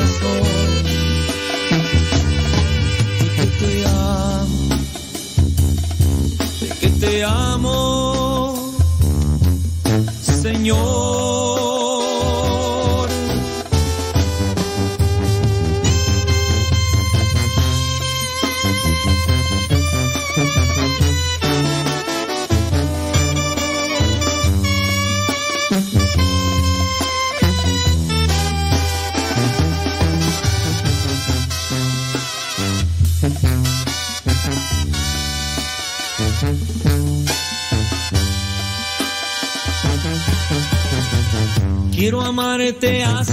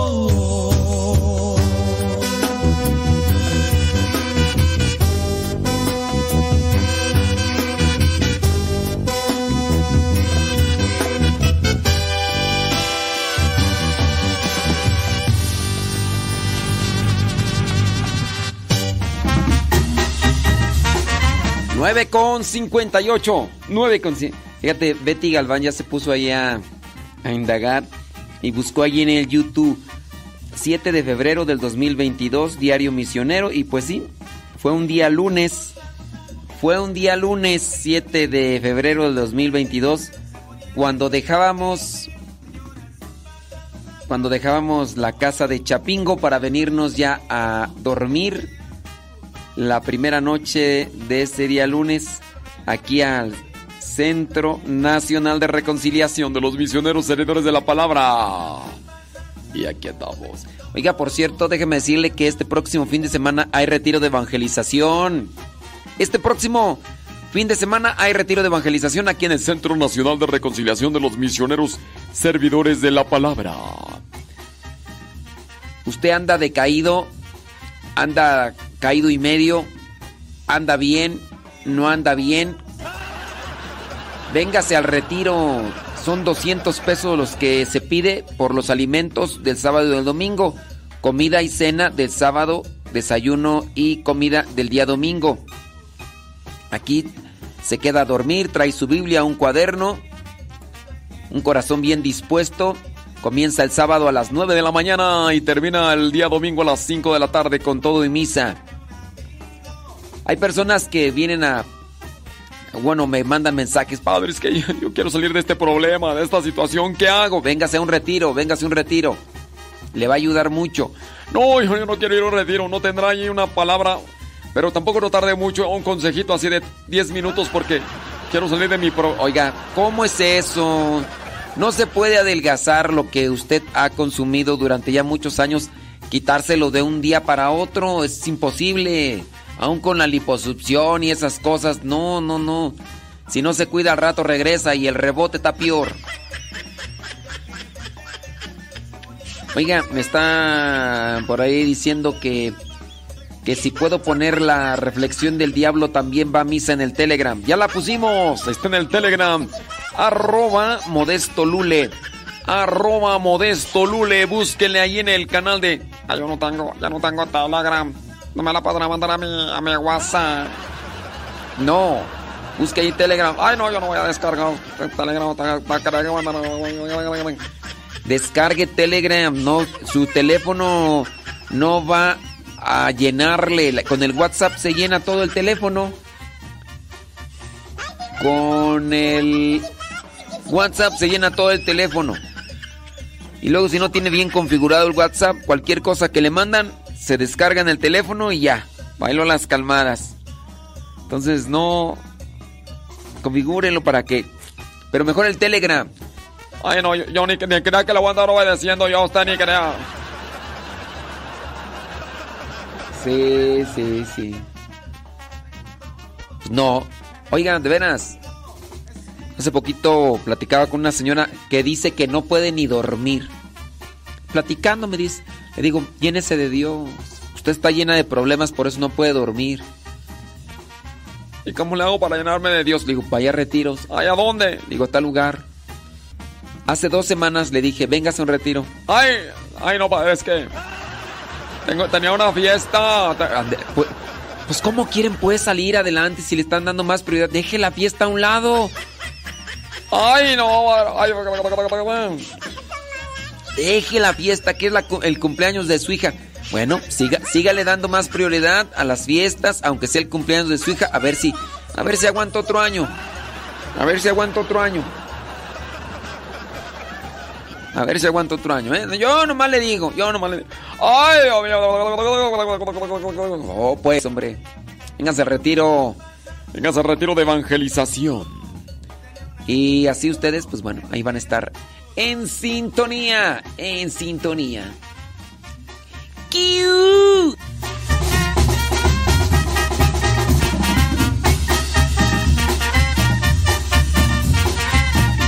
Fácil de llegar, fácil de llegar. A ustedes ahí pueden buscar en el, en el teléfono, busquen ahí el Google Maps y le van a poner, le van a poner,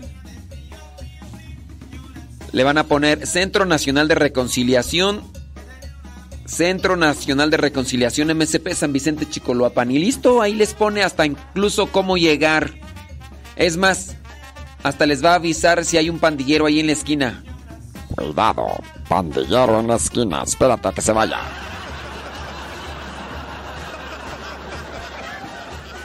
Hasta te va a decir, el pandillero que está en la esquina no es peligroso. Tiene la cara de baldoso, pero no es peligroso.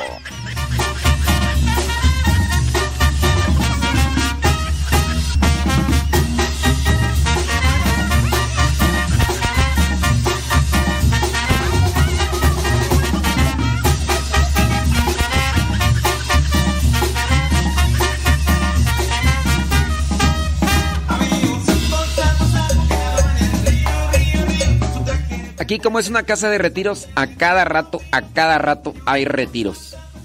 Retiro de evangelización donde puede venir toda la familia, puede venir individualmente. Segundo y cuarto fin de semana. Segundo y cuarto fin de semana. Hay un encuentro matrimonial el próximo 18 y 19 para parejas casadas y no arrejuntadas. Ojalá y se animen. Si están bien en su relación, eso que van a vivir les va a servir más. Les va a ayudar más. Vénganse al retiro.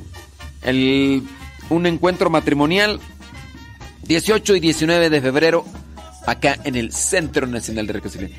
Ahí sí creo que es, que es un poquito más por pareja, porque eso se cobra por pareja, ¿no? Entonces ahí sí se pide un poquito más por algunas otras cuestiones. Si quieren más informes, les voy a dar el número de teléfono de los encargados de ese, de ese encuentro. Ah, miren, se pide 500 varos por pareja al encuentro matrimonial. Sí. Ahorita les doy los números de teléfono. Aquí ya me dieron hasta una una oración. Ujú. Hasta hicieron sus tarjetitas. Encuentro matrimonial próximo 18 y 19. Si tu matrimonio anda con ala caída, es que algunas personas dicen, "Padre, no nos podrá dar algún tiempo para platicar. Vénganse a platicar con Dios a través de, de estos encuentros. Para los jóvenes, sábado y domingo, el primer fin de semana, acaba de pasar para los jóvenes. Apúntenles, Centro Nacional de Reconciliación y todo. Teléfonos les van a atender en horario de oficina porque es teléfono de casa 55 58 52 38 00. Es teléfono de casa, ahí les pueden dar más información en su momento. 55 58 52 38 00. Shiru, Shiru, Shiru. Yep. ¡Ándele! ¡Ándele!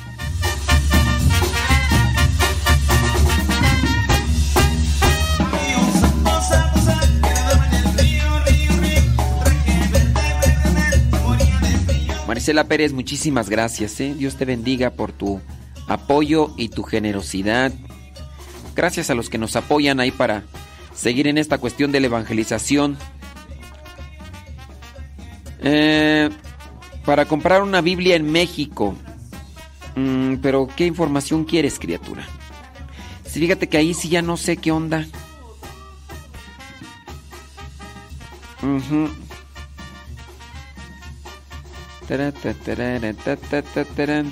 Sí, es que sí, ya ustedes me piden información más detallada y todo eso, y ahí sí ya no.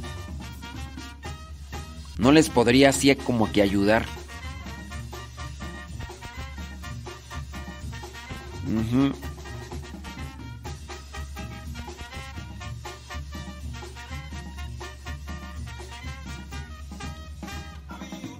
Dice por acá, ¿tú qué? Las personas que se operan y después se confiesan pueden seguir comulgando. O- eh, ¿Operar de qué? ¿De la vesícula? ¿De una hernia? ¿Operar? ¿Operar de qué? Sí, porque pues, hay muchas operaciones. Hay operaciones, sí, de todo. Sí.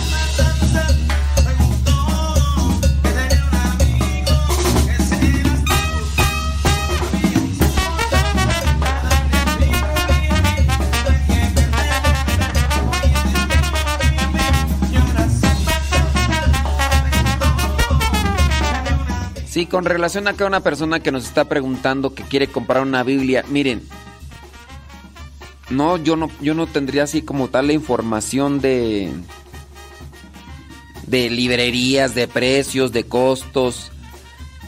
También ustedes pueden buscar en Google Maps Librería Cristo Misionero. Ya no, ya no busquen Edicepa, busquen Librería Cristo Misionero.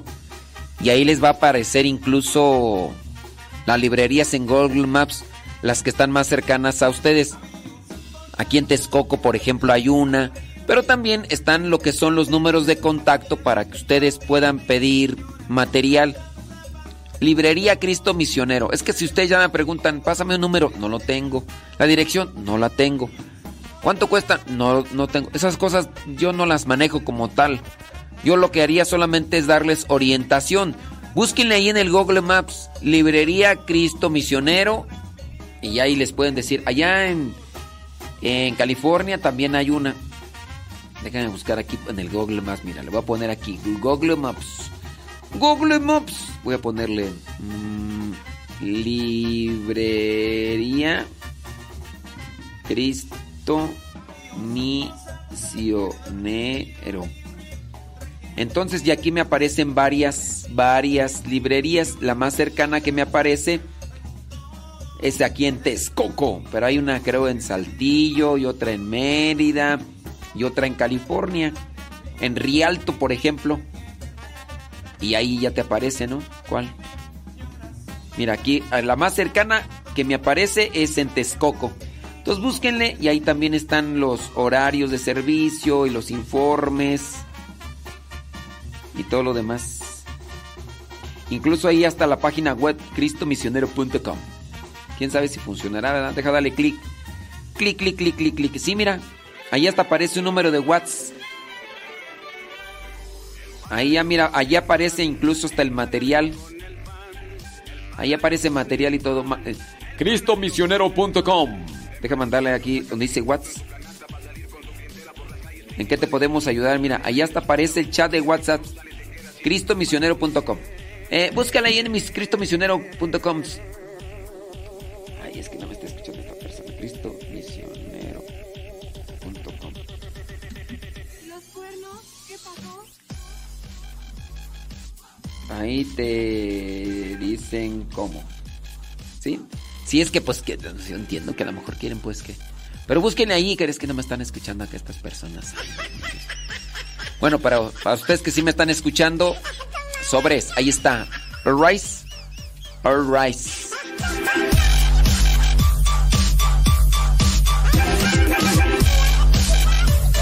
Marta Hernández desde la Merced, California. ¿Qué pasó? Digas Iván.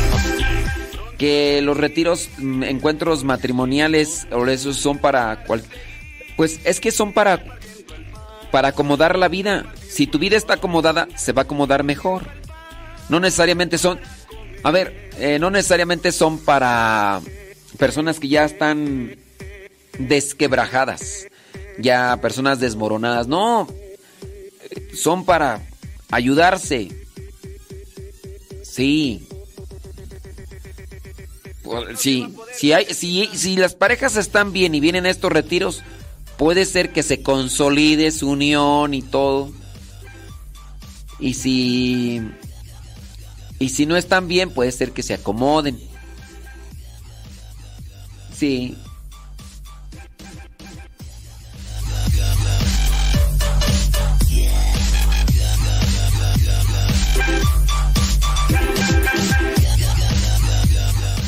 Aida Ruiz fue, por ejemplo, ahí a la librería Cristo Misionero, ahí en Texcoco, y dice que está muy surtida. Bueno, pues. Pues ahí está. Ahí está. Aida, Aida, Aida, Aida, Aida, Aida, Aida, Aida, Aida, Ruiz.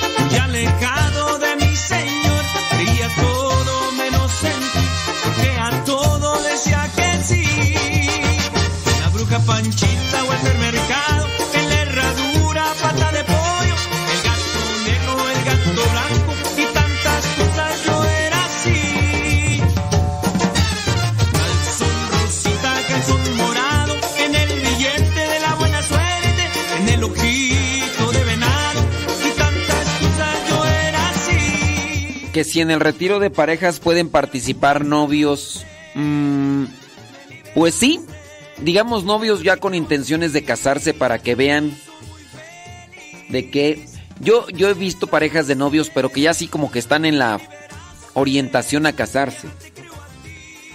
Les puede les puede les puede servir, les puede ayudar para que su vida se acomode, así que anímense a participar de estos encuentros. Ahí en el diario misionero les pongo ahí algunos así na- imágenes de los números de teléfono para que les hablen a las personas que están al frente y pidan más informes como tal para que el próximo 18 y 19 se vengan a ese retiro. A nosotros nos va a tocar dar un tema eh, en ese retiro y por ahí andamos confesando también a las parejas y a las que no están, a las que no se puedan confesar les damos unos cachetadas guajoloteras. Ah, no es cierto, también se les escucha. Sí, nada más que más, si se acercan, porque un día me encontré una, una, una, señora ahí que decía, ay padre, yo más quiero platicar con usted. Padre, ¿usted qué películas le gustan? ¿Por qué o qué? Ay, no sé, yo es que yo quiero platicar con usted, tengo muchas ganas de... Señora, pero está la fila, hay mucha gente aquí. Ay, no, padre, y por ejemplo, usted, este... eh, le- ya he sabido que le gustan los elotes, ¿cómo le gustan los elotes? ¿Bien cociditos o asados? Ay, no, ya, dije... Dios mío santo. Ay, es que, ay, padre, o sea, usted también debe ser así, así abierto. Dijo, no, ya, no, no, no, es tóxica usted.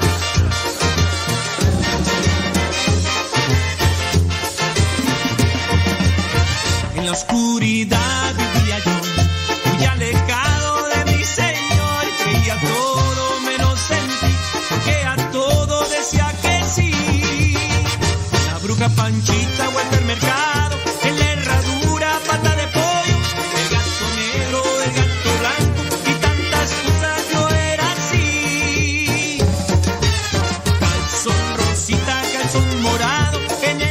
Que la librería que está ahí en el seminario en Morelia dicen que también está muy surtida.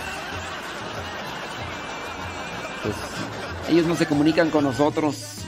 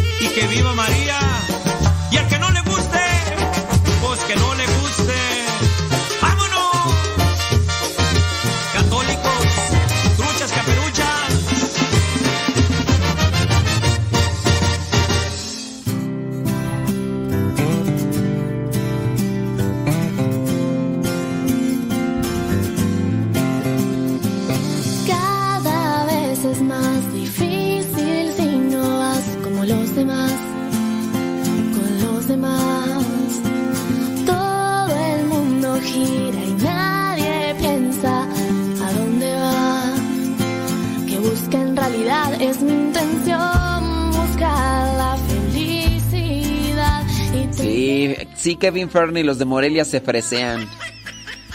Los de Morelia no dicen nada. Ay. Doña Blanca está cubierta de pilares de oro y plata.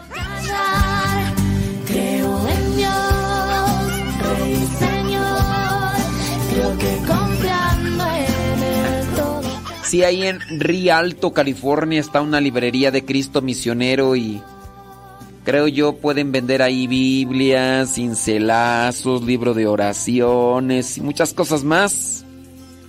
No les digo que les hablen, ¿verdad? Porque pues nunca contestan.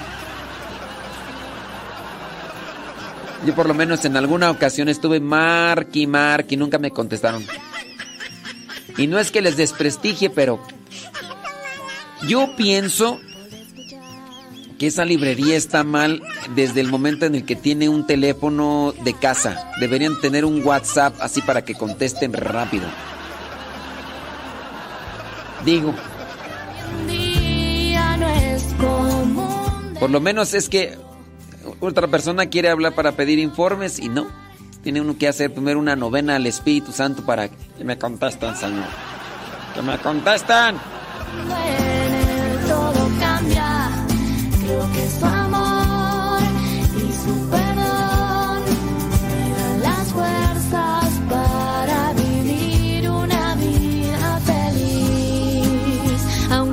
Erika Gómez, allá en California, dice, Los Ángeles. Oye, Erika Gómez, ¿tú, ¿tú no andabas aquí en México hace algunas semanas?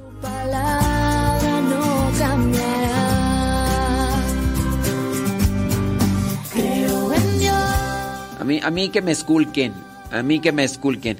Eh, el que dijo fue Kevin que esos de Morelia se fresean.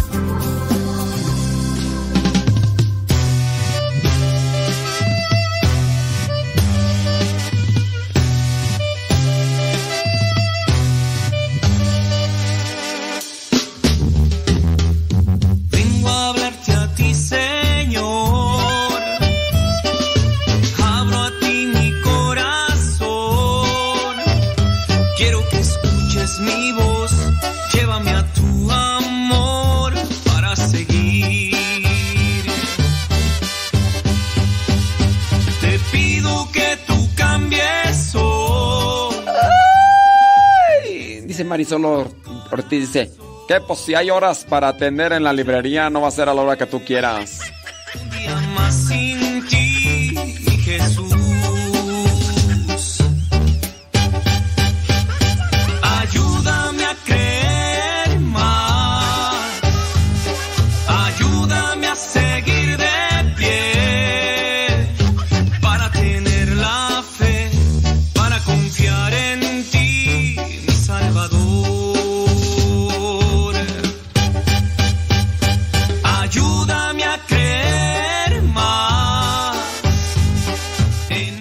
Dice Ofelia Mata, dice, los lunes la librería Cristo Misionero de Alto está cerrada. Los martes, jueves, viernes, sábados y domingo se atiende cuando se puede. Si hay personal, si no hay personal no se atiende.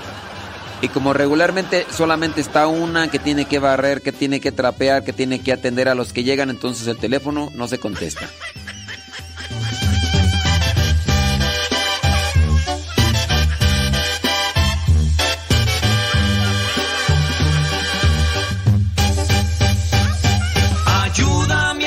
Y por cierto dice que la librería solamente se, se abre 50 minutos al día.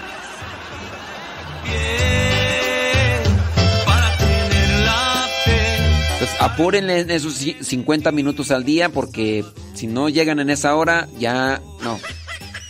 Sí, porque entran temprano, pero tienen que hacer inventario, tienen que barrer, tienen que trapear y ya cuando está todo listo se abren 50 minutos y entonces dicen, "Uy, ya se acabó la ya se acabó el tiempo de, la- de estar abierta la librería, ciérrenle y Mi sanación, Jesús, está en ti.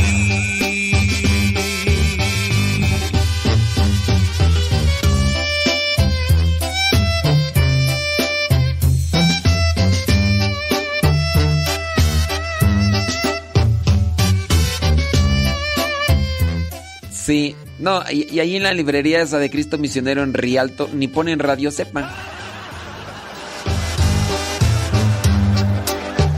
Ahorita a esta hora están escuchando al Piolín por la mañana.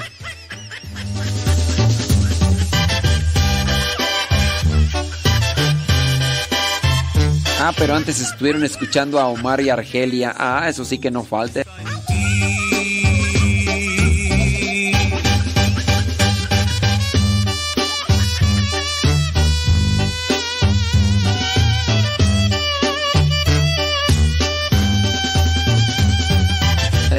Aquí haciéndole buena promoción a la librería de Cristo Misionero de Rialto, California. Es que para llegar a esos niveles está Rialto, por eso uno no llega a esos niveles. Ayúdame a seguir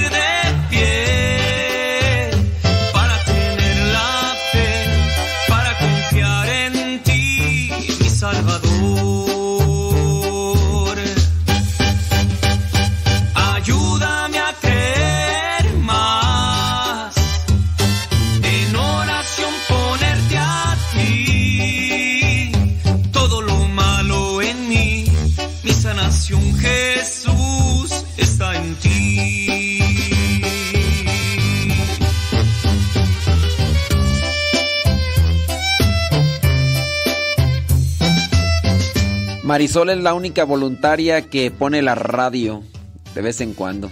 Ay, Marisol. Y yo haciéndole aquí eh, buena promoción a Librería Cristo Misionero en Rialto, California. Póngale ahí en el Google Maps, ahí le va a aparecer cómo llegar. También está la librería Cristo Misionero en Texcoco.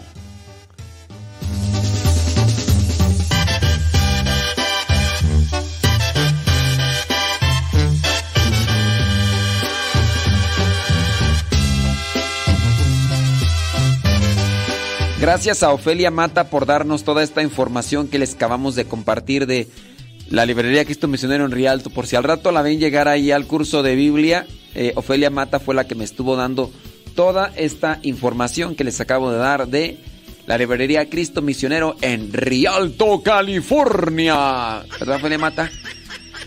Sí. Todo aquel que esperanza en su. Aquel que rompe las distancias de frialdad. Bendito es todo aquel que traza el sendero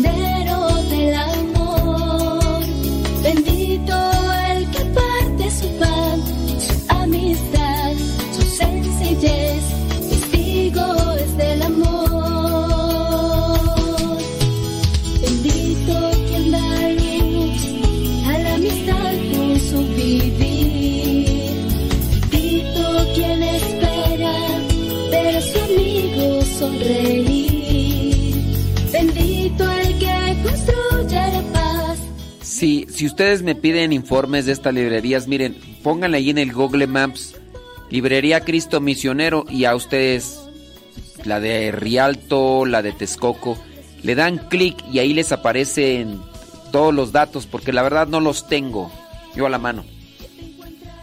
Yo espero que ahí en a ver si le ponemos ahí en el Google Maps.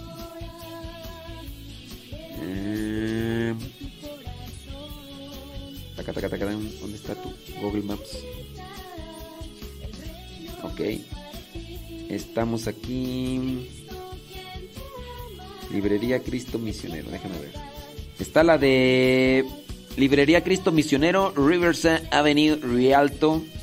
Rialto. Mira, está otra en Campeche. Ándale, está- está otra en Campeche. La de Saltillo no aparece. Pero sí la de Campeche. Vamos a ponerle aquí donde dice Librería Católica Cristo Misionero Rialto. Vamos a ponerle. Y ya ahorita, por ejemplo, dice cerrado, ¿no? Para, para variar, para variar. Ah. Abren hasta las 10 de la mañana y cierran a las 10 con 5, ¿no? Y aparecen ahí unas fotografías y ya. Y... Abren a las 10. Y ya aparece ahí número de teléfono. No te van a atender, ¿verdad? Pero como quieran. No tiene sitio web. Deberían de ponerle sitio web. Ahí aparece un número de teléfono. Quién sabe, ¿verdad? Ojalá hay alguien por ahí le ponga ahí el sitio web de la página y todo eso. De hecho, tiene dos comentarios. Dice, muy amable la religiosa con la que hablé, me trató muy bien. Después otra persona dice, excelente, mucho material para una mejor evangelización. ¿Qué tal, eh? Ahí está. Bueno, pues ahí está. Ahí está, ahí está, viendo pasar el tiempo. Ándele pues, bueno. Ay, ay, ay. Abren a las 10 y a la 1 cierran. Ay, no. Luego se preguntan por qué no se difunde material. Pues, ay, no.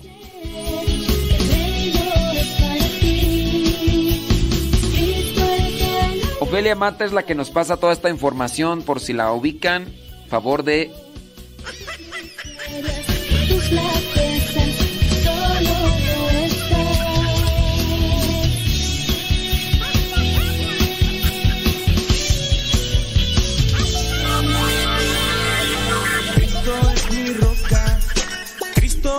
roca, Cristo es la roca donde mi vida está edificada. Cristo es mi roca, Cristo es tu roca. Cristo es la roca donde mi vida está edificada. Quien construye su vida en Cristo sobre roca está edificando. No habrá vientos ni corrientes que le derrumben su casa. Está sobre roca. Quien construye su vida en Cristo sobre roca está edificando. No habrá vientos ni corrientes que le derrumben su casa. Está sobre roca.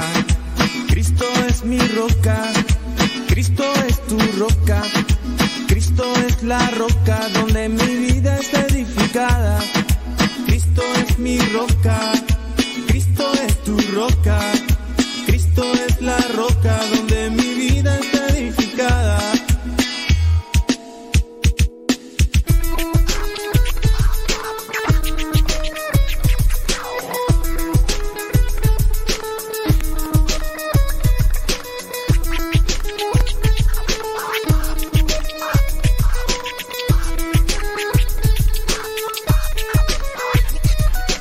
escucha y practica mis palabras, dice Cristo, es un hombre inteligente. No construye su vida en arena, construye solo sobre roca. Que- el que escucha y practica mis palabras, dice Cristo, es un hombre inteligente. No construye su vida en arena, construye solo sobre roca. Cristo es mi roca, Cristo es tu roca. Cristo es la roca donde mi vida está edificada. Cristo es mi roca, Cristo es tu roca, Cristo es la roca donde mi vida está edificada. Escucha sus palabras como hombre inteligente, construyen la roca con buena simiente. La arena en tu vida es lo falso, fracaso. Tienes que luchar, tienes que luchar. Vida nueva, Cristo tu roca te dará. Si sientes tristeza, temor, debilidad, con Cristo tu roca ten gozo, fortaleza y paz. Cristo es mi roca, Cristo es tu roca, Cristo es la roca donde mi vida está edificada. Cristo es mi roca, Cristo es tu roca, Cristo es la roca donde mi vida está edificada.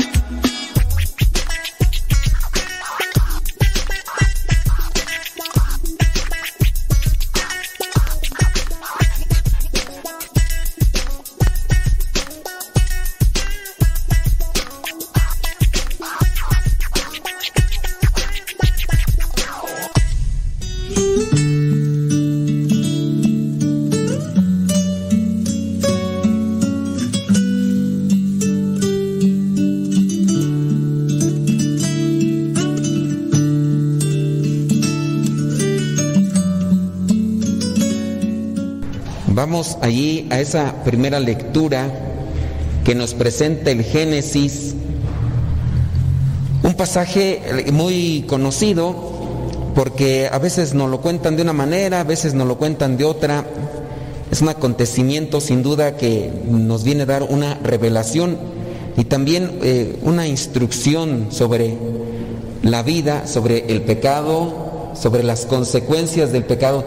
Y a pesar de que es algo que se encuentra aquí escrito, son cosas que no aprendemos o, que no asimilamos. Si las aprendemos, eh, no las ponemos en práctica, que eso creo yo es lo que no- nos hace falta a nosotros para crecer, para madurar en la vida, poner las cosas en práctica. Tenemos quizá muchos años y aprendemos muchas cosas y las tenemos presente, pero el hecho de no poner en práctica la palabra de Dios nos hace deficientes, nos hace distantes de lo que es verdaderamente la enseñanza de Cristo, a pesar de que la sepamos. Eh, se nos presenta lo que vendría a ser el reflejo del pecado. Con el pecado siempre queremos o mentir o justificarnos. Nos preguntan, ¿hiciste esto? No, no lo hice. Por querer tapar quizá nuestra debilidad. ¿Y qué es eso? Pues a veces puede ser la, soberbia, el creerme, el ser orgulloso.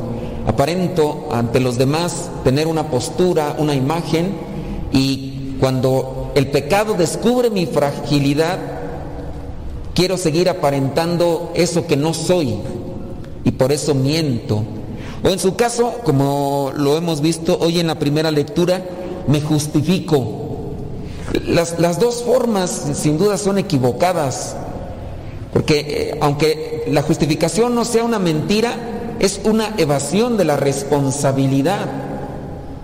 Y al evadir la responsabilidad o la consecuencia del pecado, simplemente quiero limpiarme, eh, quiero eh, salir libre de, de, mis faltas y de mis errores. ¿Por qué? Porque me creo perfecto, me creo mejor que los demás y esto no tiene por qué ensuciarme, así que o invento o me justifico.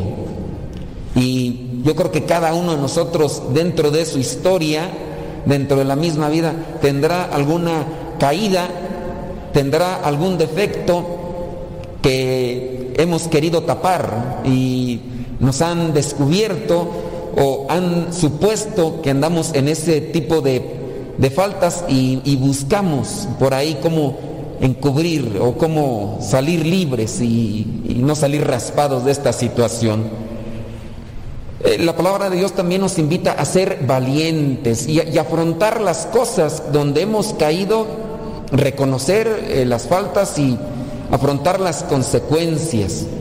No tenemos por qué andarnos escondiendo de, las consecuencias ni de las responsabilidades hay que aceptar. Creo que también la palabra de Dios nos invita a eso, a la aceptación de nuestras fragilidades, pero para superarlas, no para justificarnos. Así soy. Una justificación muy recurrente. Así soy, así me porto, así actúo, tantas cosas, ¿no? Dice en, la confrontación que tiene Dios con, con Adán, anda por ahí buscándolos, y ya entonces en el versículo 10, escuché que andabas en el jardín y tuve miedo porque estoy desnudo, por eso me escondí. Entonces Dios le preguntó, versículo 11, ¿y quién te ha dicho que estabas desnudo? ¿Acaso has comido del fruto del que te dije que no comieras?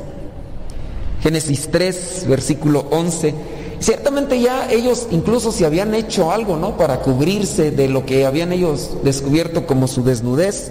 No es necesariamente que, que andaban desnudos. En el versículo 7, en la, la lectura anterior, eh, nos mencionaba ahí que, que habían hecho, dice, en ese momento se les abrieron los ojos y los dos se dieron cuenta que estaban desnudos. Entonces cosieron hojas de higuera y, y se cubrieron con ellas. Pero ahora, eh, cuando los anda por ahí buscando Dios, ¿dónde estás? ¿Dónde estás? Pues ya empiezan a decir, es que me escondí porque me di cuenta que, que andaba así. Pero ya se había cubierto con, con las hojas, ya. Entonces la mentira, la mentira y la justificación. La mujer que me diste por compañera me dio de ese fruto y yo lo comí.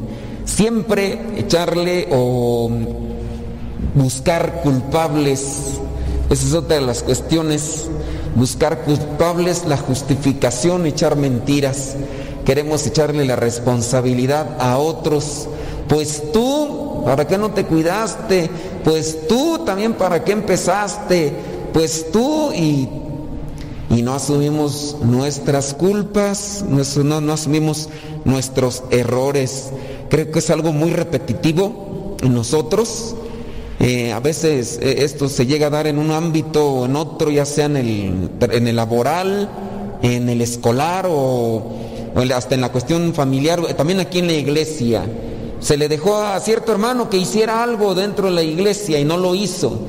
Y buscará a quién echarle la culpa. No, pues es que nada más yo, porque a ver, no le dicen a los otros, o, siempre yo, siempre yo, y querrá que esa responsabilidad también se descargue en los demás. Hemos actuado así también nosotros recientemente, ahora cuando ya estamos más avanzados en esta vida, siempre buscamos echarle la culpa a los demás. Ya después en el versículo 13 dice entonces Dios el Señor le preguntó a la mujer, ¿por qué lo hiciste? Se replica en ella, ¿no? También el mismo defectillo. Comienza a echarle la culpa a la serpiente. La serpiente me engañó y por eso comí del fruto. Lo bueno que aquí ya Dios no le preguntó a la serpiente quién, sino pues por ahí busca a ver quién, a quién, quién echarle la culpa, pero pues ya viene la, la consecuencia del pecado. Y también es- creo que esto nos tendría que servir a nosotros para cuestionarnos de, abrazamos las consecuencias del pecado, las recibimos y, y- aprovechamos de ellas para la purificación eh, en lo que nos corresponde a cada una de las situaciones o, andamos por ahí también esquivándonos de ellas o nos estamos quejando. Enfermedades, eh, a veces compromisos, trabajos forzados o, cosas que, que vendrían a consecuencia, la humillación misma, la acepto, pues es una humillación, el hecho que me vean, que- que los demás se den cuenta de que eh, caí en esto, porque también eso, no, no le digas pues a nadie, o sea, acepto mi error, acepto mi equivocación, pero no se lo digas por ahí a nadie, no quiero, no, también hay que aceptar ese tipo de, consecuencias.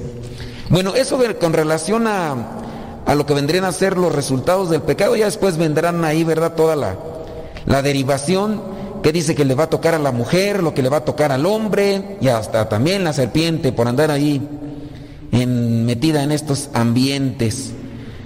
Y ahí por eso el hombre dice, versículo 23, por eso Dios, el Señor, sacó al hombre del jardín del Edén y lo puso a trabajar y, y bueno, y ahí vienen las consecuencias. Entonces, ¿qué aprendemos con esta lectura? ¿Qué podríamos aprender? Es no dejarnos llevar por las cosas fáciles, no mentir, no justificarnos, no evadir responsabilidades, no echarle la culpa a los demás en mis actos malos y desviados. Aprender y corregirnos. Y a pesar de que esto es algo que pasó hace mucho tiempo, pues se repite todavía en la actualidad.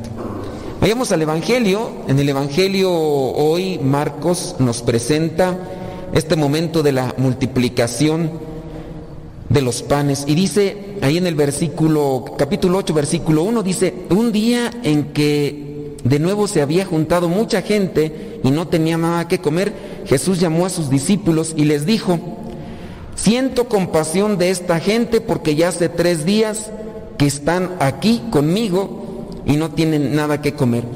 Creo que este, eh, estos dos versículos nos podrían ayudar muy bien para fortalecernos ante la tentación.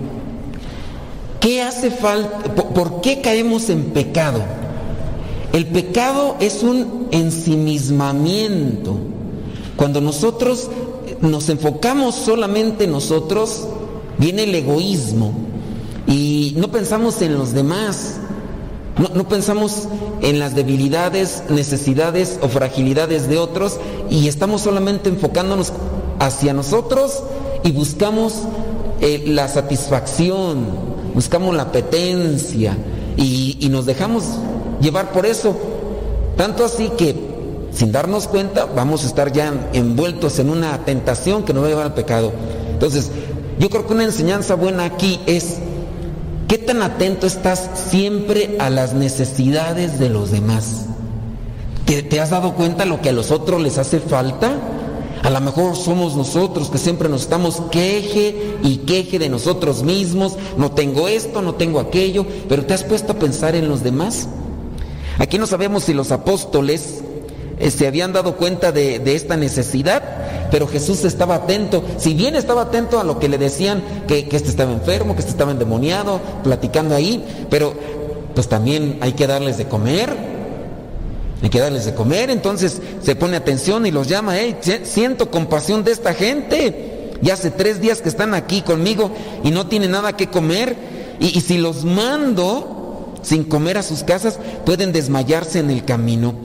Una de las cuestiones, pues, para prevención del pecado o para prevención de, de caer en pecado es estar atento a los demás, es buscar ser serviciales, salir de nosotros mismos para no dejar que nos, que nos lleve, que nos agarre la comodidad, el, gusto, la, la, pasión desordenada, no, no llenarnos de egoísmo, pensar en los otros. Y que es también una de las cosas que se tiene que hacer cuando la persona cae en, mucha tristeza, no necesariamente es la, la, tentación al pecado, sino eh, la persona está ensimismada en sí misma y, y- y cae por eso en la tristeza y, y la depresión y, y ahí ¿y ¿qué se necesita? Salir de sí, ir a ver a los otros, a los otros hacen falta esto, hacen falta lo otro, hacen falta aquello y, también les puede ayudar en ese momento. Pero entonces, preguntémonos qué, qué tan atentos estamos a las necesidades de los demás o si nada más nos estamos quejando para nosotros mismos. Versículo 3. Y si los mando sin comer a sus casas, pueden desmayarse en el camino porque algunos han venido de lejos. Uno también debe de darse cuenta ante el pecado las consecuencias de mis acciones. Si hago esto, ¿qué consecuencias tendrá? Pero también hay que darse cuenta de si yo dejo que los demás sigan en su, en su situación difícil, ¿a, dónde pueden llegar? Entonces pensar en las consecuencias de, las, de los caminos de fragilidad que tienen los otros. Es como proyectar nada más que nos mueva la lástima, la compasión. Me, pongo en sus zapatos, me pongo en sus zapatos y trato de hacer algo más. A veces nos bloqueamos por situaciones de la vida. Eh, vemos a una persona que está necesitada y, siempre andamos poniendo límites. O, no, es que qué tal si le voy a dar esto y después se lo gasta en alcohol o en droga o en otras cosas. A veces lo andamos mirando así como para limitarnos en la generosidad. Pero también hay que mirar ciertas situaciones en las cuales uno puede ver situaciones más difíciles en la vida de otros. Así lo mira Jesús y yo no los puedo mandar porque si no, imagínense, se me desvayan por ahí en el camino. Versículo 4 dice, y los, sus discípulos le contestaron, pero ¿cómo se les puede dar de comer en un lugar como este donde no vive nadie? Jesús les preguntó cuántos panes tienen ustedes y ellos contestaron siete. Acuérdense que el siete es un número simbólico. El número siete viene a simbolizar plenitud, totalidad. ¿Qué podría significar el siete? Eh, Aquí podríamos acomodarlo en, eh, ¿tienen ustedes panes? Pues nada más para nosotros. Ah, e- Ese siete de plenitud puede ser plenitud para ellos en el sentido de, pues nada más para nosotros. Compártanlo. Ellos no tienen nada, ustedes tienen algo, compártanlo. El desprendimiento, el desprendimiento que también debe ser una de las actitudes que nos debe de acompañar.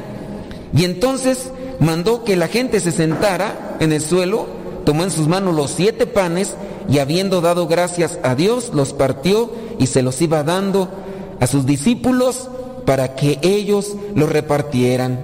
Y así lo hicieron y dice, tenían también unos cuantos pescaditos, Jesús pronunció sobre ellos la bendición y también mandó repartirlos. Todos comieron, dice, hasta quedar satisfechos, tanto que hasta recogieron, dice, los pedazos sobrantes y miren, nuevamente aparece el número 7. Volvieron a, a recobrar aquellas cosas. Dice, los que comieron eran cerca de cuatro mil. Luego Jesús los despidió, subió a la barca con sus discípulos y se fue a la región de Dalmanuta. Aquí eh, creo que también nos hace falta cuestionar cuántos sacrificios hemos hecho nosotros por los demás, las cosas que tenemos, las hemos puesto en manos de Dios. Hemos dejado que, que Dios sea el que vaya por delante, que Dios sea el que actúe, o, o a veces queremos realizarlo todo nosotros, que queremos que por mi inteligencia, por eh, mi practicidad, se, realicen todas las cosas nosotros. No sé, por ejemplo, en la, economía, eh, cómo anden ustedes, pero a, veces llegan esos momentos así de- cuando, la persona se siente toda presionada y ya no alcanza para allá y todo. Pero yo, yo pregunto, ¿y en esos momentos te das un tiempecito para, voy a hacer una oración?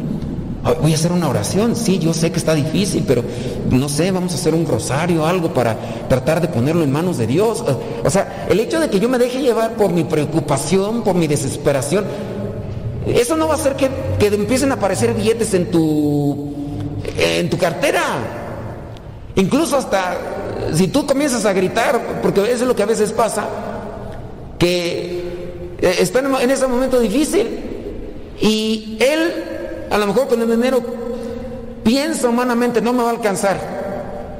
Le dice a ella y ella dice, ¿yo qué? Yo tengo la culpa, pues son los gastos que tenemos. Ella grita, él grita, todos gritan, los chiquillos en la casa empiezan a chillar y no arreglaron nada. ¿Por qué? Porque estaban viéndolo todo desde una perspectiva mente humana y dejándose llevar por la desesperación. Y aquí es también donde la palabra de Dios nos ilumina para que pongamos las cosas en manos de Dios.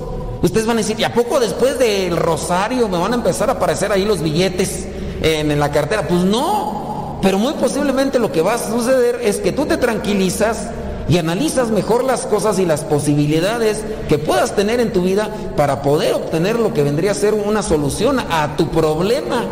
Pero empieza el grito, empieza el reclamo, empieza el reproche, eh, empiezan todas esas cosas y, y luego ya hasta de- después yo he sabido de casos donde están este, este tipo de cosas y tantos están desgreñando que al final hasta se separan y, y de, una, de una cosita mínima hicieron una tempestad y un huracán y, de- y- ya salió todo por la borda.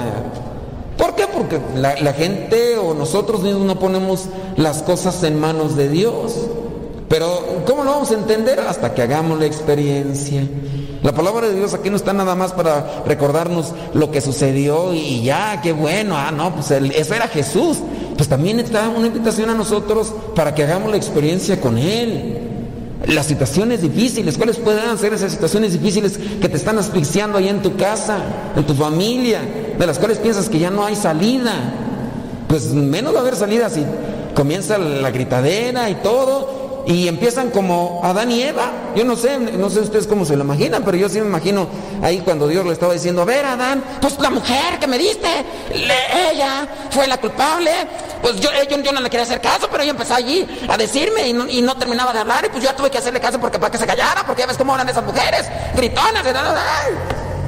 Y ya después también, ¿cómo, cómo diría la mujer? Pues es que esa mendiga víbora que tengo ahí no es la suegra, pero la víbora representación ahí la tenía y me dijo y... Y así, yo, yo sí me imagino ese tipo de pleitecitos que se dan entre ustedes, no, porque ustedes son santos y virginales, sacrosantos puros. Ustedes eh, destilan miel, destilan dulzura, destilan paz. Ustedes no, no se gritan en su casa, no se desgreñan, no se mientan la madre, no, nada, nada, nada de eso. Ustedes pura paz, pura, pura belleza, ¿verdad? Ustedes no. Pero hay gente afuera, allá afuera, allá afuera, ustedes no. Los de allá afuera son los únicos, esos gritones, esos amargados, esos que se reclaman, que se reprochan y, así como, como Adán y Eva que estuvieron ahí. Imagínense qué pasó después de que se fue Dios. Imagínense qué, le dijo la mujer a, Adán. Ustedes no se imaginan el pleito así como, eh, imagínense que yo voy a la casa de algunos de ustedes que estaban ahí deschongando y el esposo le echa a la esposa, le, echa la culpa a la esposa y la esposa le echa la culpa a la suegra, digo a la serpiente y, y- y así. ¿Qué va a pasar ya cuando yo deje la casa de ustedes? Si es que voy yo así, trato de conciliar ahí el asunto. Pues la suegra le va a echar la culpa a la mujer y la mujer le va a echar la culpa al esposo y ahí quién sabe qué va a pasar. No ponemos las cosas en manos de Dios. ¿Qué es lo que nos pasa? ¿Qué, qué situación difícil te agobia en tu vida? ¿Qué te hace falta? ¿Te hace falta pan? ¿Te hace falta amor? ¿Te hace falta caridad? ¿Te hace falta cariño? Que la esposa le reclama cariño al esposo, pero se lo reclama, el cariño se lo reclama gritando, le, le reclama, es que tú no, tú no estás en la casa. Y pues, ¿cómo voy a estar en la casa? Fíjate cómo estás grite y grite, neurótica. Pues así que estés en la casa, ¿cómo voy a estar aquí en la casa? ¿Qué, qué le- qué es lo que, se- que necesita? ¿De qué están carentes? Aquí habla de pan, de pescados, de comida, pero en la casa de qué están carentes. Uno puede tener carencias de muchas cosas. Es que necesito cariño, necesito que me tiempo, necesito amor. Mañana se va a celebrar el Día del Amor y la Amistad. ¿Cómo lo van a celebrar en su casa?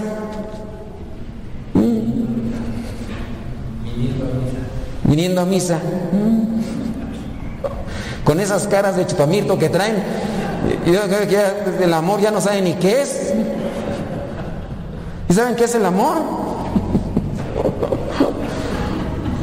Ustedes piensan que el amor es el puro, el, chucuchuco, eso no es el amor. Eso es pura pasión, pura lujuria, que sí es parte de lo que vendría a ser de la relación, pero eso no es amor. El amor es respeto. El amor es entrega, es amor sacrificio. Una de las formas más representativas del amor en la Biblia la tenemos en la primera carta a los Corintios capítulo 13 versículos de 4 a 7. Conocidísima. Y espero que también se la sepan. Y más que se la sepan, que la vivan. Que la vivamos, dijo el otro, porque no nada más el amor es para la relación de pareja, porque eso es lo que muchos piensan. Piensan que el amor y la amistad nada más es para las parejas, para el chucuchucu. ¿Sí saben qué es el chucuchucu? ¿Quién sabe los que estén casados aquí, que están medios cascabeleados? ¿Quién sabe si se agarrarán de la mano? Ya ni se agarran de la mano, ni se dan un besillo, ni nada, ya, ya ni saben ni qué es el amor. Pero yo les invito hoy para que busquen primera carta a los Corintios, capítulo 13, versículos del 4 al 7. Ahí refleja lo que es el amor cristiano y eso es lo que se debería celebrar. De hecho, los orígenes del 14 de eh, febrero, día de San Valentín, se recuerda a un sacerdote que andaba casando a las personas que en aquellos tiempos tenían prohibido casarse porque decía el, imperio romano que si se casaban entonces iban a disminuir en su entrega a los soldados, entonces por eso no permitía que se casaran y este sacerdote anduvo casándolos allí escondidas, aquellos que sí querían entregarse como matrimonio. Y ya después lo descubrieron y bueno, eh, lo, lo mataron. Pero entonces, ¿qué es el amor? Vamos a celebrar el amor. El amor es entrega, el amor es respeto, el amor es caridad. De hecho, pues vamos a leerlo. Acabo, yo creo que ni lo van a buscar. Yo les digo que lo busquen ustedes más, ni me dicen ni, sí ni no, pero vamos a leerlo. Primera carta a los Corintios, capítulo 13, versículos del 4 al 7. Dice así, pongan mucha atención. Bueno, espero que pongan atención. Dice, tener amor es saber soportar, es ser bondadoso, es no tener envidia, ni ser presumido, ni orgulloso, ni grosero, ni egoísta, es no enojarse ni guardar rencor, es no alegrarse de las injusticias, sino de la verdad. Tener amor es sufrirlo todo, creerlo todo, esperarlo todo, soportarlo todo. Ahí está, ¿qué es el amor? ¿Y qué debería de ser en cada uno de nosotros? ¿Qué nos hace falta en la casa? ¿Qué les hace falta en su casa? ¿Tienen esto ustedes, los que son pareja, los que son matrimonio, tienen esto? ¿Respetan? O todo lo contrario, no, es, no son presumidos, no son orgullosos, no son groseros, no son egoístas, es no enojarse. ¿Ustedes todavía se enojan? Es no guardar rencor, es no guardar rencor, no ser rencorosos. ¿Cuántos de ustedes de repente se enojan y duran hasta una semana, 15 días sin hablarse? Algunos hasta a veces un año, dos años sin hablarse. Y ahí los chiquillos son los mensajeros en la casa. Dile a tu pa, dile a tu ma, ahí te dejo esto. Y he sabido de algunas personas ¿verdad? que guardan ahí el rencor hasta por años. Entonces, ojalá y nosotros veamos nuestra necesidad y, y que lo, y esa necesidad la pongamos en manos de Dios. Él es el que hace el milagro en las manos de Jesús, de qué estamos necesitados y, y, no dejarnos llevar por la situación que se dio en la primera lectura donde el problema de Adán y de Eva. No aceptar nuestra responsabilidad, no aceptar nuestros compromisos y andar siempre justificándonos, echando mentiras y andándole echando la culpa a los demás. Si andamos haciendo eso, pues ¿cómo vamos a querer que, que nuestra vida eh, o nuestra la, la relación, ustedes la relación matrimonial que tienen, ¿cómo van a querer que esté bien? Va a estar toda mal, va a estar toda equivocada, desviada y no, no van a poder. Aquí dice que recogieron hasta siete canastas más. Eso también se puede dar en la situación del matrimonio. Si se pone todo en las manos de Dios, no solamente les va a hacer bueno a ustedes, sino hasta van a tener para compartir. Allí están los abuelitos, ya todos cascabeleados, ya rechinan las piezas, pero compartiendo amor, ahí enseñanza hasta no solamente a los hijos, sino hasta los nietos. Hace poquito miré una noticia de unos que estaban, que murieron después de 70 años, murieron en el hospital. Y lo que dijeron es, ¿sabe qué? Junten nuestras camas. Y ahí tomaron las fotos, los dos viejitos ahí, eh, con sus mascarillas de oxígeno y todo, ya, ya desgastados de la vida no, no, sé quién murió primero, ella o él, eh, murió ella y después a las cuantas horas él. Pero dicen amor eterno, amor eterno. Sí, o sea, todos nos vamos a petatear, pero yo digo, qué bonita esa muerte Qué bonita esa muerte que hasta en el último respiro, diciéndole a la otra, te amo. Y la otra también, yo también te amo, mi amor. Y, ustedes, quién sabe cómo andan, Pero todavía tienen chance, todavía tienen chance. Pónganlo en las manos de Dios. Si ustedes quieren recobrar lo que a lo mejor han perdido, si quieren recuperar la paz, pónganlo en las manos de Dios. Dios es el que hace los milagros. Si lo ponen en manos de Dios, pueden todavía hacer que suceda esa, ese cambio en la vida y pueden recoger de lo que Dios da y hasta para compartir a los demás.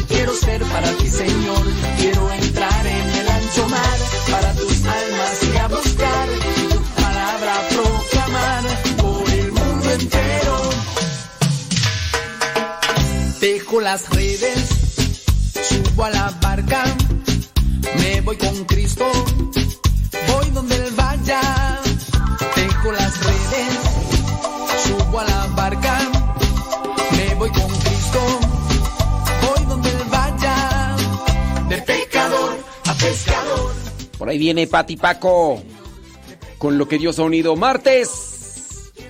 Sí, martes, martes. Martes 7 de febrero del 2023. Nos desconectamos de Facebook y de YouTube. Y ahí viene Pati Paco. A ratito regresamos con más aquí en Radio Cepa. Quiero ser para ti, Señor. Quiero entrar en el ancho mar para tus